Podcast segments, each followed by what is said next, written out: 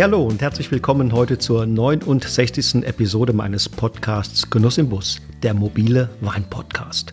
Mein Name ist Wolfgang Staud und wie immer lade ich dich ein, mich auf meinen Reisen in die Welt des Weines zu begleiten. Ich bin heute erneut in Franken unterwegs, diesmal allerdings nicht in der Region des Muschelkalks, sondern etwas weiter östlich, dort, wo an den Hängen des Steigerwaldes der Gipskäuber den Weinen seinen Stempel aufdrückt. Dieses Sedimentgestein aus dem Trias bringt, wenn alles gut geht, ziemlich komplexe, kräutrig mineralische Weine mit einer wunderschön zarten Würze hervor. Eines der Zentren der Kräuperweine ist die Stadt Iphofen mit ihrem malerischen barocken Altstadtensemble. Weil Iphofen im Zweiten Weltkrieg Lazarettstadt war, blieb sie weitgehend von Zerstörungen verschont. Allen Hörern, die diese wunderschöne Weinstadt noch nicht kennen, kann ich nur empfehlen, einmal einen Ausflug dorthin zu machen und die Altstadt mit ihrem wunderschönen Marktplatz zu besichtigen. Mit etwas Glück kann man sogar einen der interessantesten Winzer der Stadt auf der Bühne erleben. Hans Ruck vom Weingut Johann Ruck gilt in der regionalen Musikszene als der Joe Cocker vom Schwanberg. Aber nicht den wilden Rock'n'Roller Hans Ruck, sondern den jungen wilden Andy Weigand treffe ich in Iphofen. Zumindest ist das die Zuschreibung von Beobachtern, die alles und jeden gerne in eine Schublade stecken. Dabei macht er eigentlich nichts anderes, als sich alter Traditionen zu besinnen und all den modernen technischen Pferdefahns wegzulassen, der über Jahrzehnte das Weinmachen nicht nur in Deutschland geprägt hat. Back to the Roots, das ist das Motto von Andy Weigand. Und was er macht, das macht er richtig und ziemlich konsequent. Für seinen Wein heißt das 100% Bio, 100% Handlese und auch 100% Spontangärung. Dass der temperamentvolle Jungwinzer das Naturland zertifizierte Weingut Weigand mit viel Begeisterung und Hingabe leitet, ist mir bereits nach wenigen Gesprächssequenzen vollkommen klar. Mit großem sprachlichen Tempo erläutert er die Dinge, die ihm wichtig sind. Bereits in dieser temporeichen Artikulation manifestiert sich ein unverkennbar eigener Stil. Und auch seine Weine tragen eine unverkennbar eigene Handschrift. Direkt schnörkellos und ungeschminkt sind sie. Wie der Naturbursche Andi sind auch seine Weine maximal natürlich, echter Ausdruck von Rebsorte, Lage und Jahrgang und ausgestattet mit der Energie und Leidenschaft, mit der ihr Geburtshelfer unterwegs ist. Los geht's!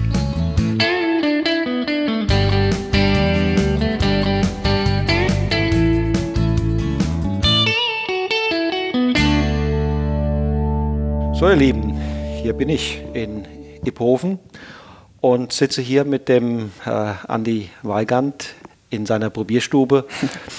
äh, hallo Andi. Hallo. Wie geht's? Gut. Ja, Alles es gut, ist, ja. Bisschen, Sieht ganz erfrischt aus. ja, Ähm, bin aber ein wenig durchgeschwitzt heute. ja, ja, das, das, gehört, wird's zum, das gehört ja. zum Winzerleben hier in Absolut, den steileren ja. Lagen. Ne? Ja, genau, ja. Oder auch bei dem Wetter. Ich schwitze immer relativ schnell. Ja, es ist- ist- Schöner Einstieg für den Podcast, Das ist ein richtiger Sommertag. Ne, heute. Ja, es ist ein Absolut. schöner Tag, ja. Also es, ich mag es immer eher, wenn es ein bisschen kühler ist, aber gut. Ja. Ja, ich im Grunde genommen auch. Also Ja. wenn es so mal Richtung 30 geht, muss nicht. wenn man den ganzen Tag im Mengert steht, Ja, ist es schon. absolut. Aber ich finde drum ja, man ist Auf natürlich. dem Weg hierhin habe ich da oben gesehen, die, die Rödelseer und die Iphofener äh, steileren Hänge da. Das ist ja schon, das sind ein paar Prozent da hoch. Ja, ja, das ist schon sehr steil. Also das denkt man immer so, ja, Franken, also nicht nur das Eschendorfer Lump in, in Eschendorf ist steil, sondern auch hier der Jus Echterberg, der ist ziemlich steil, also geht schon hoch. Wobei wir, wenn wir gleich mal ins, ins Fachthema einsteigen wollen, wir haben auch steile Weinberge, aber ich bin eigentlich eher ein Fan nicht mehr von den krassen Südlagen, weil okay, weiß ja jeder, dass wir eine Klimaerwärmung hat, Ja. haben außer die Klimaerwärmungsleugner natürlich, die wissen das nicht, aber es ist auf jeden Fall so, dass wir Ja. eine haben. Ähm, und umso wärmer es wird, umso höher gehen natürlich auch die Öchsle-Grade, der, der Alkohol, also erstmal der Zucker, dann natürlich der Alkohol danach und so weiter. Und das ist dann, ich will Weine machen, die eher schlank sind, die säurebetont sind, vor allem der Silvaner. Silvaner ist eine wunderschöne Rebsorte, wenn man es hinbekommt, ihn nicht zu fett zu machen. Weil das hat man ganz, ganz schnell. Silvaner, der kippt immer im Herbst, da denkt man so, ach ja, okay, der hat gerade so 80 Öchsle, können wir noch ein, zwei Tage warten, zack, hat er auf einmal 90. Also das ist uns in den letzten Jahren aufgefallen und dann ist es schon wieder zu viel. also ich möchte meine Weine eigentlich irgendwie so zwischen 11,5, 12 Alkohol haben. Wobei, wobei ich mich da natürlich auch nicht festlege, weil ich natürlich auch sage, hey, jedes Jahr ist unterschiedlich, jeder Weinberg ist unterschiedlich, jede Rebsorte ist unterschiedlich und wenn die so sein soll, wie sie sein soll, dann passt es schon, aber wenn es dann irgendwann auf die 13, 13,5 geht, dann wird es zu heftig. Und solche Lagen wie jetzt der US Echterberg mittendrin im Herzstück, äh, Südlage, das ist, oh, das ist da kocht es schon hoch. Also wenn es da irgendeinen Silvan hast, den kannst du Anfang September lesen und das schon mit 13 Alkohol. Kurze Bremsung. Ja. Hast ein wahnsinniges Tempo, das Ja, ja. fällt das Bremsen gar nicht einfach. Äh, sag doch, bevor wir so richtig in Medias Res gehen, nochmal ganz kurz, wo befinden wir uns hier, damit die Hörer so ein Gefühl haben, in welcher Ecke Deutschlands äh, sind wir gerade? Genau, also wir sind in Franken, in Unterfranken, ist im Endeffekt Nordbayern.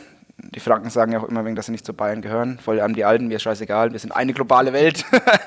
Aber so, so im Ort ist schon noch so ein bisschen Bayern, wir sind Franken. Also das ist schon sehr, sehr, ich weiß, warst jetzt ein paar Tage unterwegs, das ist schon ein sehr, sehr stolzes Völkchen. Also sehr eigenes Völkchen und auch sehr stolzes. Ähm, aber es ist natürlich auch wunderschön hier. Ähm, wir sind jetzt hier in Iphofen. Das ist so, eigentlich, wenn man sagen will, so zwischen Nürnberg und Würzburg mittendrin. Ähm, es gibt ja in Franken so die drei großen Weinbaugebiete. Jetzt sagen wir mal äh, Main Viereck, so Birkstädter Ecke, da viel Rotwein, Fürst und so. Ähm, dann haben wir Main Dreieck, was ähm, Würzburg ist, aber auch ja, Sulzfeld, Volgach, Sommerach und so. Da ist viel Buntsandstein, äh, viel Muschelkalk. Und wir hier haben Käuper, also Gipsböden. Steigerwald hier. Steigerwald, genau. Und das ist Steigerwald. Ähm, er zieht, er zieht sich jetzt im Endeffekt von, ja, ist eigentlich auch schon relativ lang. Also auf jeden Fall ab Zwin dahinter, Kastell, ähm, hier über Iphofen bis Hüttenheim, Bullenheim. Also das ist eine, eine Riesenecke. Und Ich habe gerade mit dem Uli Luckert geredet, der sagte, selbst bis zu Ihnen, bis zum, zum Sonnenberg gibt es sozusagen noch Käuper-Einflüsse. Also da endet Genau, es ja. wohl irgendwo. Ja, das, wir haben hier aber auch Muschelkalk-Einflüsse. Ne? Okay. Ich habe zum Philipp gesagt, Philipp Luckert ist ein guter Kumpel, und der sagt mir immer, das Schönste an Sulzfeld ist der Blick auf Iphofen. Weil das, du hast nämlich von Sulzfeld, von den Weinbergen in Sulzfeld, einen herrlichen Blick auf den Steigerwald hier. Das ist Was ist, was ist das Besondere des Käuper? Ähm, der Käuper ist eigentlich, also ich finde es einen grandiosen Boden, weil, also jeder Boden hat ja seine Vor- und Nachteile, aber Käuper macht die Weine sehr herb, sehr kantig, ähm, würzig. Wir vergärnen hier alles komplett spontan, auch sehr trüb und lassen die Weine lang auf der Hefe liegen und da entwickelt sich immer so eine schöne, ja, so eine würzige Aromatik und ähm, die Weine haben von Haus aus so schon ein bisschen so einen Grundcharakter, sind schon sehr kantig.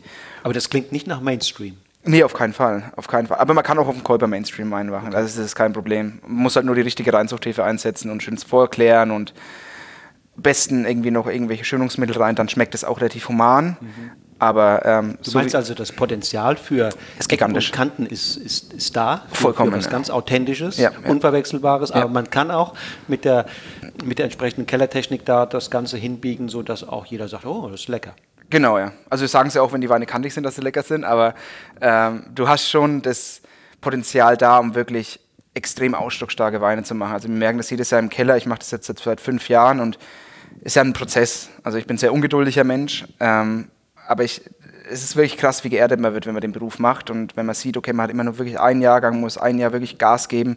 Wir haben jetzt die 19 Jahrgänge abgefüllt. Wir sind jetzt im, im Juli, ne, im Juni sind wir gerade. Also das heißt, ich habe ähm, im Endeffekt 21 Monate dafür gearbeitet, um jetzt was in der Flasche zu haben. Also das ist schon, wenn man das so auf, keine Ahnung, auf Projekte bezieht, die irgendwelche, in, irgendwelchen Agenturen oder irgendwelche Unternehmen machen, das ist schon eine lange Zeit, wenn du das überlegst. Du brauchst Geduld, oder? Braucht sehr viel Geduld und auch, ähm, also es ist echt verrückt, wie, wie um um großen Wein zu machen, braucht man echt einfach nur Zeit. Also man braucht, also das Grundvoraussetzung ist sowieso die Handlese, für mich auch Bio, ähm, schöne alte Weinberge. Das Grundvoraussetzung muss immer gegeben sein und die spontane Vergärung natürlich. Aber dann, dann hat der Wein einfach, der braucht einfach nur Zeit. Ich habe bei Tierersens gearbeitet und habe ich ja gelernt, Hans-Peter macht das ja in ex, par excellence, den Wein Zeit zu lassen und so weiter. Aber ich habe auch schon Weine im Keller gehabt, wo ich gedacht habe, so nach der Lese oder auch im Frühjahr danach, so, boah, das gefällt mir gar nicht, auch so richtig reduktiv, also so richtig gestunken. Und dann einfach gesagt, hopp, jetzt vergiss den Wein einfach mal, lass den mal liegen. Und das ist echt erstaunlich, wie dann auf einmal, zack, so nach einem halben Jahr probierst du es dann wieder. Ich probiere den auch gar nicht mehr, sondern ich sage einfach, hopp, der braucht ein bisschen Abstand, um sich zu entwickeln und zack, ist er auf einmal gigantisch gut. So, aber auch so, so gut, gut. Also nicht nur so gut, sondern so mehrdimensional gut, Okay. weil ich habe das Gefühl, dass solche Weine manchmal wie so durch einen, wie wenn man als Jugendlicher es nicht so leicht hat, Ja. er entwickelt man auch eher Charakter, als wenn man alles in den Arsch geschoben kriegt. Also du meinst, wenn man so eine brutale äh, äh, Wenn man so, hat. Genau, so, so eine richtige dann- Scheißzeit. Ja, so eine Scheißzeit. Und dann, ja. Und der Wein hat mal so eine Scheißzeit gehabt, deswegen hat er gestunken, deswegen er ist so unruhig, er weiß nicht, was er will. Aber dann, wenn er dann quasi sich entwickelt hat, der, der Stinker dann auch weg ist, dann hat er quasi, dann zeigt sich der wahre Charakter. Dann Wenn man da altglatt durchgeht, kommt nachher wenig Charakter raus. Ja, finde ich schon. Ja. Also ich finde die Weine, wir lassen unsere Weine auch sehr warm vergären. Also ich mache keinerlei Kühlung. Das Einzige, was ich im Keller an Kellertechnik im Herbst habe, außer eine Pumpe natürlich, ähm, ist ein kleiner Temperaturfühler. Das ist das Einzige, was ich habe. Ich habe keine Kühlschläuche, ich habe kein, kein, keine Kühlautomaten oder sowas. Ich habe meine Holzfässer, so einen kleinen Fühlthermometer, wo ich dann immer reinfühle und dann mal nachschaue, ah, okay, 30 Grad, der gärt jetzt richtig schön. Unter Glas natürlich, weil man noch immer probiert. Aber mehr brauche ich nicht. Kostet 2 Euro.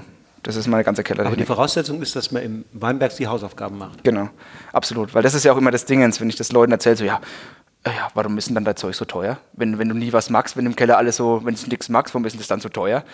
dann sage ich, ja, weil die Grundvoraussetzung eben die Weinbergsarbeit ist. Also das ist, es ist das A und O. Ich bin ja jetzt schon wieder am Planen, oder seit, seit zwei, drei Monaten schon wieder am Plan, dass ich mein Herbstteam da habe, dass das alles steht, wie machen wir die Weinlese und sowas. Ich denke ja jetzt schon darüber nach ähm, damit ich das alles perfekt hinkriege. Oder wie wenn man im Weinberg steht, die ähm, quasi ausgeizt, ähm, sauber macht, ähm, die Trauben schön freistellt. Ähm, dann überlegt man sich ja schon, äh, wann liest man das, wie liest man das, wie entwickelt sich der Weinberg, weil Weinberge auch oft unterschiedlich entwickeln. Das heißt, oberer Teil ist manchmal ein bisschen stärker im Wuchs, unterer Teil ein bisschen schwächer. Dass man da sich schon immer dabei ist und sich immer weiter Gedanken macht, okay, dann muss ich das auch im Herbst beachten. Also wir haben teilweise Weinberge, die wir oben und unten getrennt lesen und dann auch in unterschiedlichen Fässern ausbauen, obwohl es der gleiche Weinberg ist. Das ist unglaublich, was für ein Unterschied das ist. Also wirklich, wo ich sage, der schwach wachsende Teil ist so richtig reduktiv, richtig kantig, schöne Säure. Und der stark wachsende Teil ist dann erst ein bisschen fulminanter, ein bisschen voluminöser, ein bisschen, ja, ein bisschen runder auch. Aber das ist. Das heißt, schön. hier hat es eine, eine Flurbereinigung gegeben. Ja, ja, ja. Weil da, wo das nicht der Fall ist, da hat man noch die kleinen Parzellen ja. kann da quasi auch noch äh, individuell drauf eingehen. Bin ich sehr neidisch drum, ja. ja. Also hier Wobei wir haben das Glück, dass ähm, die Flurbereinigung war, glaube ich, von 72 bis 76, mhm. also 1900. Ähm, und wir haben sehr viele alte Weinberge hier im Betrieb, also ähm, wo dann mit 40, 45 anfangen. Wir haben hier den Ellison Silvaner, wir haben hier den Ellison Müller-Thurgau und Ellison Riesling mit jeweils 60 Jahren, was mir auch extrem wichtig ist. Ähm, wo man auch schon merkt, die Weinberge sind tief verwurzelt, die haben Erfahrung, die das ist irgendwie so ein Karma-Ding, so wie ein älterer Mensch natürlich auch mehr Erfahrung hat, vielleicht nicht mehr so viel Hochleistung bringen kann, aber dann natürlich die Erfahrung hat, ähm, auch in schweren Jahren, wo es mal trocken ist oder wo es vielleicht auch mal zu nass ist, was hier schon lange nicht mehr war, aber ähm, einfach die richtigen Schlüsse zieht. Die Trauben schmecken immer besser. Und du hast dich hier ins, ins, gemachte Nest gesetzt, also dein, dein Vater hat quasi all diese Dinge vorbereitet und du hast, bist dann quasi draufgesprungen oder wie war hier der Start für dich? Ja, also ganz so ist es nicht. Also es gibt, also es gibt so, ich habe viele Freunde, ich habe in Geisenheim studiert und es ist ganz interessant, so die, die Entwicklung in einzelnen Betrieben zu sehen. Ähm, du kannst ja quasi zum Beispiel in ein etabliertes Weingut geboren werden ähm, und da kommst du nach und es ist schon etabliert, hat schon Top-Restaurants, verkauft sein Wein extrem gut, hat ein Top-Renommee. Ähm, da hast du deinen Kampf zu kämpfen mit dem, dass du quasi den Status halten musst oder halt dich auch selber verwirklichen musst. Also dass du halt sagst, hey, eine eigene Note finden. Warum, dann, das hat halt, genau, eine eigene Note finden, aber da hat der Vater halt dann eher so das Ding, so die Mutter halt auch, ja, warum soll man jetzt was ändern, das läuft doch extrem gut. Ähm, bei uns ist es anders, bei uns lief es auch gut, also wirtschaftlich alles vollkommen okay. Ähm, der Unterschied war nur, dass wir jetzt nicht das krass bekannte Weingut waren. Also der Papa hat es immer sehr, sehr gut gemacht. Ähm, da bin ich auch sehr stolz drauf auf meine Eltern. Ich meine, ich habe noch zwei Geschwister. Die Franzi ähm, macht Hotelfachmanagement ähm, oder Tourismusmanagement und mein Bruder studiert Bauingenieurswesen. Das heißt, alle drei Kinder studiert, kosten Schweinegeld. Und ähm, das ist dann für mich schon das Ding, wo ich sehr, sehr viel Respekt davor habe und auch sehr ehrfürchtig bin, zu sagen, hey, das musst du erst mal erreichen. Das muss ich, ich bin jetzt 29, ich habe noch keine Kinder. Und wenn ich jetzt 40 da sitze oder mit 50 und sage, hey, meine Kinder haben auch studiert oder haben auch überlebt, sage ich jetzt mal, dann kann man stolz sein. Aber gemachte Nest ist jetzt so, also vom, vom Renommee her nicht. Ich habe den ganzen Betrieb ja von einem Jahr aufs andere umgekrempelt oder wir zusammen. Das heißt, ähm, es gab da damals die, die Sachen vom Papa eben noch. Mhm. Ähm, viel klassische Literflasche auch und sowas. Und wir haben dann damals gesagt, wir ändern jetzt von einem aufs andere das komplette Sortiment. Also mit den Wilden, mit den Lagenweinen und sowas. Damals hat man noch einen Boxboil, den haben wir nimmer. Ähm, aber haben wir einfach von, einen Radikalcut gemacht, weil ähm, wenn ich was mache, will ich es gescheit machen und nicht irgendwie. Ja, ich hasse halbe Sachen. Ich hasse das wie die Pest. Ich kann das nicht haben. Ich, ich mag das einfach nicht, sondern wenn ich was mache, will ich es gescheit machen und fertig. Und, und mit jeder Konsequenz dann halt auch. Und ähm, da haben wir es umgestellt und haben natürlich dann auch im ersten Jahr viele Kunden verloren, weil die natürlich auf einmal da standen und hör, was ist denn hier gerade los? Ähm, aber dadurch, dass ich am Anfang sehr, sehr viel gearbeitet habe ähm, und sehr viel Akquise gemacht habe, mich irgendwie auch präsent gemacht habe, das musste ja heutzutage als Winzer, ähm, rausgegangen bin, mich vorgestellt habe, dann auch irgendwie an die richtigen Leute rangekommen bin, ähm, konnte man das Weingut irgendwie so gut umstellen, dass es dann ähm, sehr gut läuft. Und jetzt ist quasi wieder der nächste Step, dass ich das Weingut jetzt quasi wieder in die nächste Richtung verändern will, quasi wieder zum Naturwein hin. Also quasi die Wilden soll es eigentlich jetzt, gibt es noch, aber vielleicht ein auslaufendes Modell, muss ich jetzt mal schauen die nächsten Jahre. Ähm, Zum Sortiment reden wir gleich noch. Ja, genau. Ja. Sorry, ja. Dann erzähl mal, wie kamst du denn sozusagen zu diesen dieser Idee, die du jetzt ein paar Jahre verfolgt hast, dass, da muss es ja Inspirationsquellen ja, ja, gegeben haben. Äh, das Studium könnte sein. Ich könnte mir aber vorstellen, dass möglicherweise der ein oder andere äh, Besuch bei Winzern, Praktika etc. da genau. ausschlaggebend war. Auch ja. vielleicht eine Peer Group, äh, Freundschaften, die, die dich inspiriert haben. Erzähl doch mal diese Entwicklung hin bis zu deinem Start hier und wo ihr dann die Dinge umgekrempelt habt. Ja, ist, wie du sagst, es ist schon dieses. Ähm des Dingens, dass du, es geht eigentlich alles übers Trinken. Das, das, finden immer die Leute lustig, die mit Wein nicht so viel zu tun haben, so, hey, wie, wie, wie inspirierst du dich? Das geht nur übers Trinken. Also, hast du schon gemeint, mit dem Studium, Studium klar, aber nicht, was ich da gelernt habe in der Uni, sondern die Leute, die ich da kennengelernt habe. Also wir hatten einen saucoolen Freundeskreis, der auch immer noch extrem dicht ist und haben in so, wie so einer kleinen Kommune gelebt und halt jeden Tag getrunken, probiert, viele Winzer eben auch besucht. Ähm, jeder hat immer was mitgebracht und Wer war dabei? Ähm, Jason Gröbe, Andi Mann, Martin Wörner, Max Dexheimer, ich weiß nicht, Christian Krag, Michi Andres, lauter so mhm.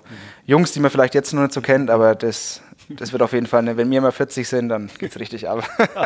und jeder, jeder, weiter, jeder so weitermacht, weil echt jeder von den Jungs. Also, also die alle Garde kann sich warm anziehen. Ja, schon, ja. Also jeder hat seine Zeit, aber was so nachkommt, das ist schon echt gigantisch gut. Auch mit dem, ähm, ich bin absoluter Bio-Verfechter, ich habe das Weingut hier auf Bio umgestellt zusammen mit meinen Eltern. Ähm, jeder von meinen Jungs denkt so. Oder auch von meinen Mädels, es sind ja auch viele Frauen dabei, ähm, die extrem gut sind. Laura Säufer habe ich auch studiert und so, die macht auch einen extrem guten Job.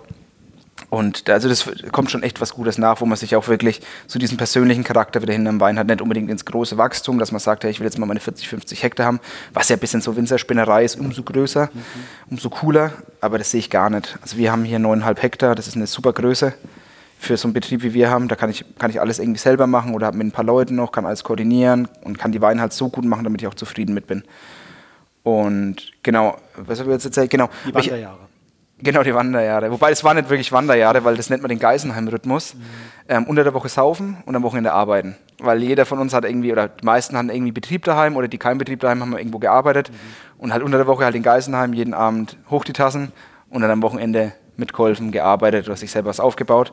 Und ich habe ja schon während dem Studium in Geisenheim den Betrieb hier umgestellt. Mhm. Also ich habe während den, weil ich einfach so ungeduldig bin, wollte ich das gleich machen. Mhm. Und quasi schon während ich studiert habe, gab es die Wilden und sowas hier.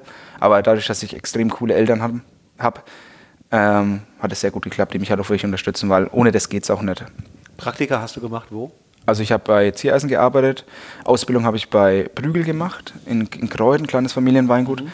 Ähm, bei Prügel war ich, äh, bei, bei Ziersen war ich, beim, bei Lukas war ich mal kurz. Und ja, eigentlich war ich gar nicht mehr so weit weg. Lukas, äh, äh, Lukas, Lukas? Ne, Lukat, Lukat. Lukat, Lukat, genau. Okay. Nee, aber da war ich auch nur vier Wochen oder fünf Wochen irgendwie. Wo ich wirklich viel gelernt habe, ähm, ist die Winzer zu besuchen und ganz, ganz viel zu trinken. Also wir machen auch jedes Jahr eine Tour. Wir waren letztes Jahr im Jura wieder, im Elsass waren wir letztes Jahr auch. Ähm, Deutschland haben wir eigentlich schon komplett durch. Ähm, Burgund natürlich, die ganzen Ecken. Ähm, ja, so, hast du Vorbilder? Ja, viele, sehr, sehr viele. Also in ähm, Deutschland gibt es einige Vorbilder. Jetzt, wie gesagt, Luckert, der Ziereisen ist ein absolut ganz großes Vorbild von mir.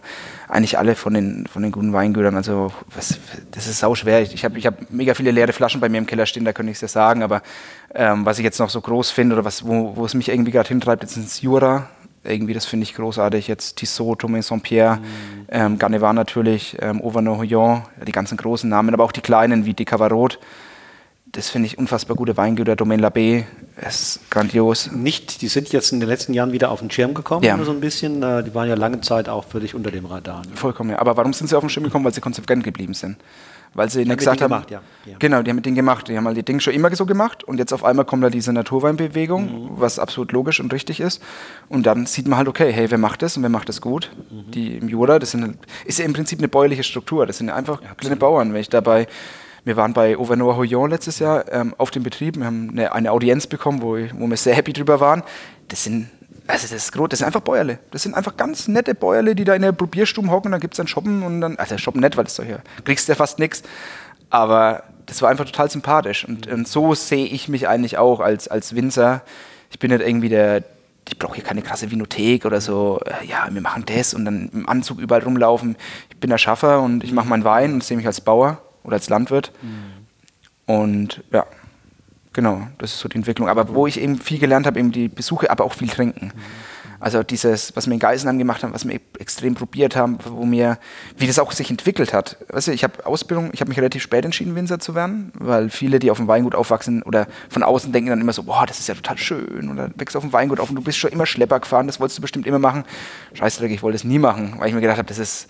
Fußballspiel oder sowas, oder? DJ wollte ich werden. DJ, DJ okay. Genau, ja. Ich habe auch aufgelegt jahrelang, okay, also in Würzburg okay. und sowas. Aber ja, ich glaube, mit Wein lässt sich leichter Geld verdienen oder zu überleben. Was für Musik magst du? Ähm, Techno, House, okay, okay. Ähm, Deep House, aber ich höre auch ganz viel Hip-Hop, also mhm. alles was gut ist. Aber halt wirklich eher diese unbekannteren Sachen. Aber ich lege mich natürlich nicht auf unbekannte Sachen fest, sondern einfach was gute Musik ist. Wo du auch, wie beim Wein, wo du merkst, da ist ein Herz dahinter, da, da, da macht sich jemand Gedanken. Auch zum Beispiel, der ist sehr bekannt, Kendrick Lamar zum Beispiel, ist ein, nee. Kennst du nicht? Nee. Ja, okay. Ist deine Generation. nee, aber das ist, der hat einen Pulitzer-Preis auch letztes Jahr bekommen oder vor zwei Jahren. Und der ist eigentlich schon sehr bekannt in der Hip-Hop-Szene. Aber das ist so genial, wenn du den seine Lieder anhörst. Du hörst, einfach, du kannst dir wieder ein Album anhören. Du hörst es an und hörst es einmal durch. Und dann am Ende denkst du, hey, wie ein Film, cool, coole Geschichte, was er erzählt. Und das finde ich total faszinierend. Hörst du Musik, wie du, wie du Wein verkostest, oder hörst du Musik eher auch mal neben, nebenbei? Beides, beides, ja. Ist aber beim Wein auch so. Weißt du? Das ist ja. eigentlich ein guter Vergleich, ja. Weil ich höre Musik, wenn man manchmal Musik hört, man macht halt total fokussiert. Ich lege auch nur mit Schallplatten auf, wo man sich dann hinsetzt und dann wirklich zuhört und darauf fokussiert, wie beim Wein, aber auch, auch mal absolut nebenbei, wenn man mit einem guten Rund unter den Tisch sitzt, dann ist der Wein einfach nur Begleiter. Mhm. Es muss ja, der Wein muss ja nicht immer im Mittelpunkt stehen. Es soll ja einfach Leute zusammenbringen und Leute glücklich machen. Menschen dürfen auch mal im Mittelpunkt stehen. Absolut, ja. nicht, nur, nicht nur der Wein, ja. Nee. nee, aber das sehe ich schon als so Dingens, also auch dieses ähm, das Wein wieder unkomplizierter zu machen. Deswegen finde ich es auch cool, so Formate wie du jetzt magst, ähm, weil es einfach so eine gewisse Nähe zum, zum, zum Produkt oder auch zu den Menschen, die dahinter stehen, bringt. Und nicht dieses, uh, Achtung, Wein, welches, weil ich, ich sehe es immer bei meinen Fußballfreunden, die jetzt nicht so im Weinthema drin sind, das sind immer meine Testdummies. Also wenn ich quasi, ja. wenn denen Wein schmeckt und wenn die dann leer saufen, ohne irgendwas zu sagen, auch vor allem von den neuen Naturweinen, dann ist eigentlich für mich so richtig gemacht, weil es weil ich möchte natürlich auf der einen Seite Top-Restaurants und Freaks irgendwie erreichen, aber auf der anderen Seite will ich auch irgendwie ganz, ganz viele junge Menschen zu einem Produkt bringen, das einfach gut ist. Und ähm, da ist es ganz wichtig, dass man quasi diese Hemmschwellen nimmt. Weil weiß, Bier macht man auf, trinkt man. Und bei Wein habe ich manchmal das Gefühl, so wenn ich mit meinen Kumpels rede, da geht keiner in den Weinladen oder sowas. Und die haben alle so ein bisschen Angst, ein ja, bisschen ja. Hemmschwellen. Und oh, das ist doch so. Die Sprache ist, ab, ist abtörend für viele. Genau, also. Und, und man muss dann auch den kleinen Finger abspreizen, genau, ja. wenn man das Glas dann so, das finden viele so ein bisschen versnobbt. Ne? Genau, und, und welches Glas nehme ich, welchen Wein nehme ich, welchen Jahrgang nehme ich, nehme ich Kork, nehme ich Kapsel. Also ich glaube, dass viele Leute dann eine imaginäre Hemmschwelle im Kopf haben, die es eigentlich gar nicht gibt oder auf jeden Fall nicht geben sollte. Weil, weißt du, bei Wein ist manchmal so, weißt du, du kommst in eine Gruppe, jeder bringt eine Flasche Wein mit, weil man sagt, komm, wir machen uns einen schönen Abend. Einer ist dabei, der sich so querliches Halbwissen, der sich dann möchte gern mäßig auskennt und der jeden drunter macht, der irgendwas anderes mitbringt. Und ich glaube, davor haben viele Leute Angst, die sich mit Wein beschäftigen. Die wollen einfach nur was trinken und Spaß haben. Ja. Und das versuchen wir hier eben zu machen, ohne dabei natürlich den Anspruch zu verlieren, weil wir natürlich auch alles von Hand lesen und einfach extrem naturnahe Produkte machen. Oder natürlich war von Anfang an klar, dass du Bio machst? Ja. ja. Ich war von Anfang an, wir waren vier Säulen von Anfang an klar. Erste Bio, finde ich eine absolute Grundvoraussetzung, um großen Wein zu machen. Handlese, absolute Grundvoraussetzung. Äh, spontane Vergärung, absolute Grundvoraussetzung und Holzfässer. Das sind meine vier Grundvoraussetzungen. Das sind diese vier Säulen, mhm. auf denen alles steht. Und sobald mhm. ein was davon nicht erfüllt wird, fällt alles zusammen. Dann ist es kein, für mich kein guter Wein mehr. Was macht Bio, wo macht Bio den Unterschied? Wo macht Bio den Unterschied, ja. Ähm, ich glaube, es hat eher was mit der Einstellung zu, zu, tun. Also das hat nicht unbedingt damit was zu tun, dass ich jetzt, ähm, also erstmal, wir fangen mal anders an, wir fangen an, ähm, so Herbizide sind verboten. Ja, was für Herbizide gehen für mich gar nicht. Das ist einfach, das ist unnötig im Weinbau Herbizide einzusetzen, das ist ein riesen Scheißdreck. So, das ist unnötig. Aber es gibt natürlich auch sehr viele konventionelle Betriebe, die das nicht machen, die extrem schöne Weinberge haben, die extrem gut arbeiten, die nie Herbizide einsetzen. Also da unterscheidet sich. Nur wenn du halt Bier auf der Flasche hast, dann weißt du halt, dass keine Herbizide eingesetzt werden. Das ist halt der, der Unterschied. Aber es gibt extrem viele gute konventionelle Weingüter. Dann geht es gar nicht. Ähm, der Unterschied für mich manchmal ist so die Einstellung zum Produkt. Das heißt, ähm, wenn ich Bio mache, kann ich ja nur ähm, prophylaktisch spritzen Heißt prophylaktisch, genau, ja. Mhm. Das, ich bringe immer den Belag vorher, also wir spritzen dann Backpulver, Kupfer, Schwefel, Orangensaftkonzentrat, Molke und sowas. Und das bildet dann Schutzschicht auf den Blättern, dass der Pilz, also echter Mehltau oder falscher Mehltau, nicht hinkommt. Mhm. So, wenn ich da nicht hinterher bin oder nicht schöne Weinberge habe, dass alle Blätter benetzt werden, dann kann der Pilz hin. Das heißt, ich muss nochmal mehr Zeit im Weinberg verbringen, um alles schön zu machen, ordentlich zu machen. Beschäftigt mich natürlich, dass ich länger im Weinberg bin, auch nochmal intensiver mit den Reben, habe einen anderen Austausch mit dem Weinberg, mit dem, mit dem Berg eben auch, ähm, als wenn ich jetzt einfach, weil ähm, spritzen kann, wenn du die Scheiße schon drin hast. Weil bei, bei konventionell kannst du auch kurativ arbeiten. Das heißt, wenn du Peronospora, falscher Mehltau drin hast, gibt es Mittelchen, die in die Pflanze genau. reingehen genau. und den Pilz von innen zerstören. Mhm. Genau. Und das ist für mich eher so ein bisschen der Unterschied. Ähm, das ist eine Einstellungssache. Mhm. Das heißt nicht unbedingt, dass ich kenne auch ganz, ganz viele großartige konventionelle Weine. Also darum geht es gar nicht. Das ist für mich, es gibt unfassbar viele großartige konventionelle Weine. Aber für mich ist schon so meine Entwicklung ähm, oder wo ich auch die Zukunft des Weines sehe, vor allem in so kleinen familiären Betrieben, wie wir es sind, ist Bio eine absolute Grundvoraussetzung. Wird, wird nicht, wenn du Bio arbeitest, auch die, sagen wir mal, das Bodenleben letztlich über längere Zeit dann doch beeinflusst durch, durch Bio? Naja, klar, ja, das sowieso. Ja, ja, das absolut. Also ähm, also das ist eben der Unterschied. Konventionell ist nicht kein konventionell. Es gibt auch ganz viele konventionelle, die quasi äh, keinen Dünger schmeißen, zum Beispiel, also NPK-Dünger oder sowas, also einfach nur Stickstoff in der Form von den Kügelchen, was man vielleicht aus dem Gartenbaumarkt auch kennt. Ähm, also gibt es auch viele, die mit Mist arbeiten, eine Bodenstruktur aufarbeiten und sowas. Ähm, aber im Bio musst du es halt machen. Oder sollte man auch machen. Also das Bodenleben ist extrem wichtig, das zu fördern. Wir fahren ja auch viel Mist rein, wir schauen, dass wir schöne Begrünungen haben, wir schauen, dass wir den Boden nicht so oft umbrechen, dass quasi eine schöne Humusstruktur ist, damit das Wasserhaltevermögen höher ist, mhm. dass das alles passt. Weil wenn du jetzt, sag mal, Kunstdünger schmeißt, also du siehst, der Wengert wächst ein wenig zu schwach, und dann sagst du, oh, muss ich mal Kunstdünger drauf machen, dann wächst er stark. Aber es ist im Endeffekt so, wie wenn du einen Schnupfen hast und die Aspirin reinballerst. Mhm. Das bekämpft ja nicht die Krankheit, sondern nur Symptome. Das heißt, eigentlich musst du schauen, dass der Boden so gesund ist und so lebendig ist, dass du gar keine Erkältung bekommst. Also dass der Weinberg gar nicht so schwach wachsen kann und sich gegen die Schädlinge immer wehrt.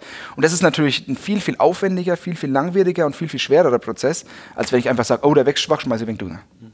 Aber hast du auch eine andere Mikrobiologie im Weinberg dann? Ist ja vielleicht interessant, wenn du, mhm. wenn du äh, spontan äh, vergären willst. Also das es gibt ja, also ich könnte ja quasi mein Hefe, also ich mache jetzt seit fünf Jahren Spontangärung und der Hans-Peter Zeers hat immer gesagt, nach vier Jahren merkst du es. Ähm, und es ist auch wirklich so.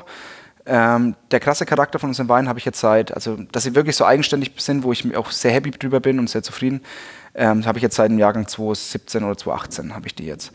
Ähm, wo ich sage, hey, jetzt merkt man richtig, da ist Kantigkeit drin, da ist eine Würze drin, ähm, es eckt an, es ist ähm, genauso, wie ich es eigentlich haben will. Aber das, ähm, von den Häfen, was hast, wir haben ja den großen Keller da und wir haben auch noch einen kleinen neuen Keller. Den habe ich dieses Jahr gemacht. Also, das, wenn wir da drüben ein altes Haus haben, denn, da war früher ein alter Kartoffelkeller drin, also nie was mit Wein. Und dann haben wir jetzt quasi leer gemacht, Kies rein, da stehen ein paar Amphoren drin, da stehen und dann halt noch viele Barricks. Und da war es auch eben sehr interessant zu sehen, ähm, ob, ob man jetzt einen ganz anderen Geschmack im Wein hat, weil es jetzt auch ein anderer Keller ist. Da war noch nie, ist noch nie Wein drin vergoren worden. Wie vergärt Ist es. Ähm, ist da überhaupt ein Hefestamm drin, der irgendwie Wein machen kann? Mhm. das Erstaunliche ist, es unterscheidet sich nicht arg vom großen Keller. Okay. Also es ist eigentlich ziemlich ähnlich äh, vom Geschmack her. Also hat auch wieder dieses kräutig-würzige. Und deswegen kann ich mir schon gut vorstellen, dass wir draußen in Weinberg eigentlich eine recht gute Flora haben. Also ich hatte auch noch nie Probleme mit Spontangärung. Dass jetzt mal wirklich was hängen geblieben ist. Und wenn es hängen bleibt, halt im Winter, wenn es mal aufhört zu gern, fängt es im Frühjahr halt wieder an. Du musst halt nur die Grundvoraussetzung bei allem, was man im Keller macht, ist, schöne Trauben im Herbst zu lesen. Das ist das A und O. Und wenn du das nicht hast, dann musst du halt ein Mittelchen einsetzen, dass es wieder schmeckt. Das war die erste Säule, Bio. Bio, die zweite genau. Säule war Handlese. Ja, das ist eine absolute Voraussetzung. Ich bin absolute Handleser-Fetischist. Also das habe ich auch bei erstens eingebläut bekommen und das ist mir aber schon immer klar gewesen. Also ich bin relativ spät zum Wein gekommen, wie gesagt, erst mit 20 oder 21 und dann auch recht spontan entschieden, eine Ausbildung zu machen. Aber ich habe dann beim Weingut Prügel, beim Harald in Kreuth, deswegen um die Ecke Ausbildung gemacht. Mir war irgendwie, ich weiß nicht warum, aber irgendwie waren mir von Anfang an diese vier Säulen wichtig. Ich weiß nicht warum, aber irgendwie habe ich mir das von Anfang an in den Kopf gesetzt, dass mir das wichtig ist. Und Handlese ist das auch noch für mich. Also das, da braucht man nicht lange drum herum reden. Mhm. Habe ich zwar schon viel Scheiß von Kollegen gehört, dass ich da ein bisschen zu kantig bin, aber Handlese ist es auch noch. Das ist deine, ja, dein Approach. Ja, genau. Und ähm, vom Dingens her, also Vollender hat ja auch Vorteile, er ist schnell und billig. Und wenn man quasi so produzieren muss, dann ist es okay. Also wenn ich jetzt Fassweinbetriebe sehe, die, die ähm, natürlich nicht viel an dem Preis machen können, sondern die abhängig sind von einem großen globalen Markt irgendwie, wo der Weinpreis bestimmt wird, natürlich liest man im Vorländer. Also das ist ja verloren und wenn jetzt zum Beispiel in so einem warmen Herbst wie 2018, 2019 vielleicht, sagen wir mal, das optimale Lesefenster doch immer kleiner äh, wird, da braucht man ja, wenn man Hand liest, doch eine relativ große Truppe, um, um, um, um schlagfertig äh, zu werden. Um, Absolut, ja. Um schlagkräftig zu werden. Ähm, ja, geht das, geht das trotzdem noch Handlese? Oder ja, ist da nicht der der... Das ist kein Argument. Das ist kein Argument, mit dem ähm, schlagkräftig zu sein. Das ist ja, was viele Leute sagen, ähm, ja, wir lesen nicht mit der Maschine, äh, wir lesen mit der Maschine, weil wir keine Leute mehr kriegen. Nee, stimmt nicht. Es gibt Leute da draußen. Es gibt Leute, man muss sich nur darum kümmern. Ich habe vorhin gesagt, ich kümmere mich jetzt schon darum, dass ich quasi genug, ich kann jetzt schon sehr schlecht schlafen, weil ich quasi will, dass ich das perfekte Team im Herbst habe. Und das schon seit, ich überlege mir schon seit, eigentlich schon, wenn der, der, das Jahr, der Jahrgang 2019 fertig ist, überlege ich mir schon wieder, wie ich es im Jahrgang 2020 mache mit den Leuten im, während der Weinlese. Mhm. Das, ist eine, das ist wie Bio, das ist eine Einstellungssache. Also ich rede da vielleicht auch mal mit Großkotze, ich habe jetzt fünf Herbste gemacht und sowas, aber das ist mir wirklich wichtig. Und wenn man sich frühzeitig darum kümmert, dann geht es auch. Wir haben ja auch, letztes Jahr hatte ich auch äh, fünf Praktikanten da, weil wir halt irgendwie ein Betrieb sind, der anscheinend relativ interessant ist ähm, für junge Menschen. Mhm. Ähm, ich habe jetzt auch ähm, acht Anfragen aus der ganzen Welt von Leuten, die so alt sind wie ich, mhm. die halt auf dem Weingut mal mitarbeiten wollen. Mhm. Aber auch dann für einen Monat und sowas. Mhm. Was ich, das feiere ich so ab. Das finde ich so. Sind das Leute auch Work and Travel? Oder? Ja, so Work and Travel mäßig oder so, weißt ähm, ja, wir haben jetzt, wir haben unseren Bürojob da und so, aber wir wollen mal raus in die Natur, wir wollen mal was anfassen, was eigenes machen und sowas. Oder auch Sommeliers oder irgendwie Leute, die mal in Weinbars gearbeitet haben. Also ganz Menschen ganz unterschiedlicher Fasson und Couleur. Das ist einfach, das finde ich cool. Ja, das ist extrem cool. Ja. Welchen Unterschied macht äh, die Spontangärung? Gärung, ja. Riesenunterschied meiner Meinung nach. Also du bist halt wesentlich weniger austauschbar, ähm, weil natürlich, wenn du Reinzuchthefe einsetzt, wo ich jetzt der, sagen wir so, bin bei allem relativ kantig, bei meinen Einstellungen mit Herbizid geht gar nicht, Vollender geht gar nicht, aber so Reinzuchthefe, ja, soll jeder machen, wie er will. Ist mir eigentlich scheißegal. Ich muss es ja nicht trinken. aber ich finde, ähm, eine, Reinzuchthefe ist schon, macht sich schon austauschbar. Also du hast halt einen Wein, du hast an sich so ein interessantes, natürliches Produkt, wo auf deinem kleinen Parzelle Land gewachsen ist, was so einzigartig ist auf dieser Welt. Es gibt es ja nur da. Und dann tust du was rein, was einen Wein extrem beeinflusst, was aber jeder auf der Welt benutzen kann. Und das ja, finde ich, nimmt dem Wein ein bisschen den Charakter. Auch wenn du so eine relativ oder eine komplett neutrale Hefe einsetzt? Hefe ist nie neutral. Also auch wenn ich eine neutrale Hefe einsetze, ist sie nie neutral. Man sagt auch immer, Edelstahl ist neutral im Gegensatz zu Holz. Edelstahl hat aber genauso einen Einfluss auf den Wein wie Holz. Also kein Medium. Was, beim Wein ist alles, was du magst, ist nicht neutral. Weißt du, was ich meine? Mhm. Ist ja beeinflusst den Wein mit jedem, was du magst, beeinflusst ihn. Klar, ist ein Fremdmittel. Genau, ja. ja. Aber der, wie gesagt, kann man gern machen, aber ich finde halt Weine, zum Beispiel bei meiner Freundin sehe ich das ganz cool. Die Kata, die, die hat da mit, also ich habe da ja gar keine Abneigung dagegen. Ich trinke ja auch Weine mit rein, so darum geht es ja gar nicht. Aber die riecht da rein und sie kommt, ist total fachfremd und sagt, oh, nee, das kann ich jetzt nicht trinken. Das ist mir viel zu fruchtig, viel zu, viel zu kitschig. Und das finde ich eigentlich, ich eigentlich ganz lustig. Ey. Und ähm, Genau, aber sie ist natürlich auch von mir erzogen worden. Also mit dem, mit dem Wein, die ich dann halt mitbringe, ähm, mit dem Ziereisen oder sowas, das ist natürlich kantig, das ist anders. Oder mit dem Jura, mit dem Wein aus dem Jura oder sowas, oder wie auch immer, oder auch Luckert oder so. Also das der Reinzughebe ist nicht nur eine Einstellung, sondern auch im Ergebnis schmeckst du, du kriegst einen anderen Wein. Nämlich Absolut, den, ja. Eher den, den du favorisierst, der etwas kantiger, der etwas origineller ist. Mit der Spontangärung meinst du ja, jetzt? Genau, genau mit ja, mit der Spontangärung. Also mir macht es auch mehr Spaß. Also ähm, ich weiß nicht, ich habe da irgendwie wie sagt man da, ich habe da irgendwie nicht so große Lust, im Herbst eine Hefe anzurühren. Ich sehe, okay, da kommen doch super Trauben rein, wir lassen es einmal sedimentieren oder tun es direkt in die Holzfässer und dann fängt es irgendwann, da hat man halt auch einen, so einen Kick. Das ist so, ich, das ist mit der schönste Moment im ganzen Jahr, wenn ein Holzfass anfängt zu gären. Ja, und manchmal wie, wie im Kreissaal. Ne? Genau, es, es, ist so eine Geburt im Endeffekt. Ja, genau. Das ist, ist total faszinierend, dass du einfach ein, so ein Produkt, Produkt einfach, du erntest es, dann presst es ab, du hast es Saft und auf einmal ist es Wein. Das ist irgendwie, ich, ich, bin mir manchmal gar nicht so im Klaren darüber, wie faszinierend das eigentlich ist. Ich kriege das dann eher immer nur über Leute mit, die hier arbeiten oder die hier vorbeikommen und das faszinierend finden. Weil für mich ist es halt, ja, es ist halt.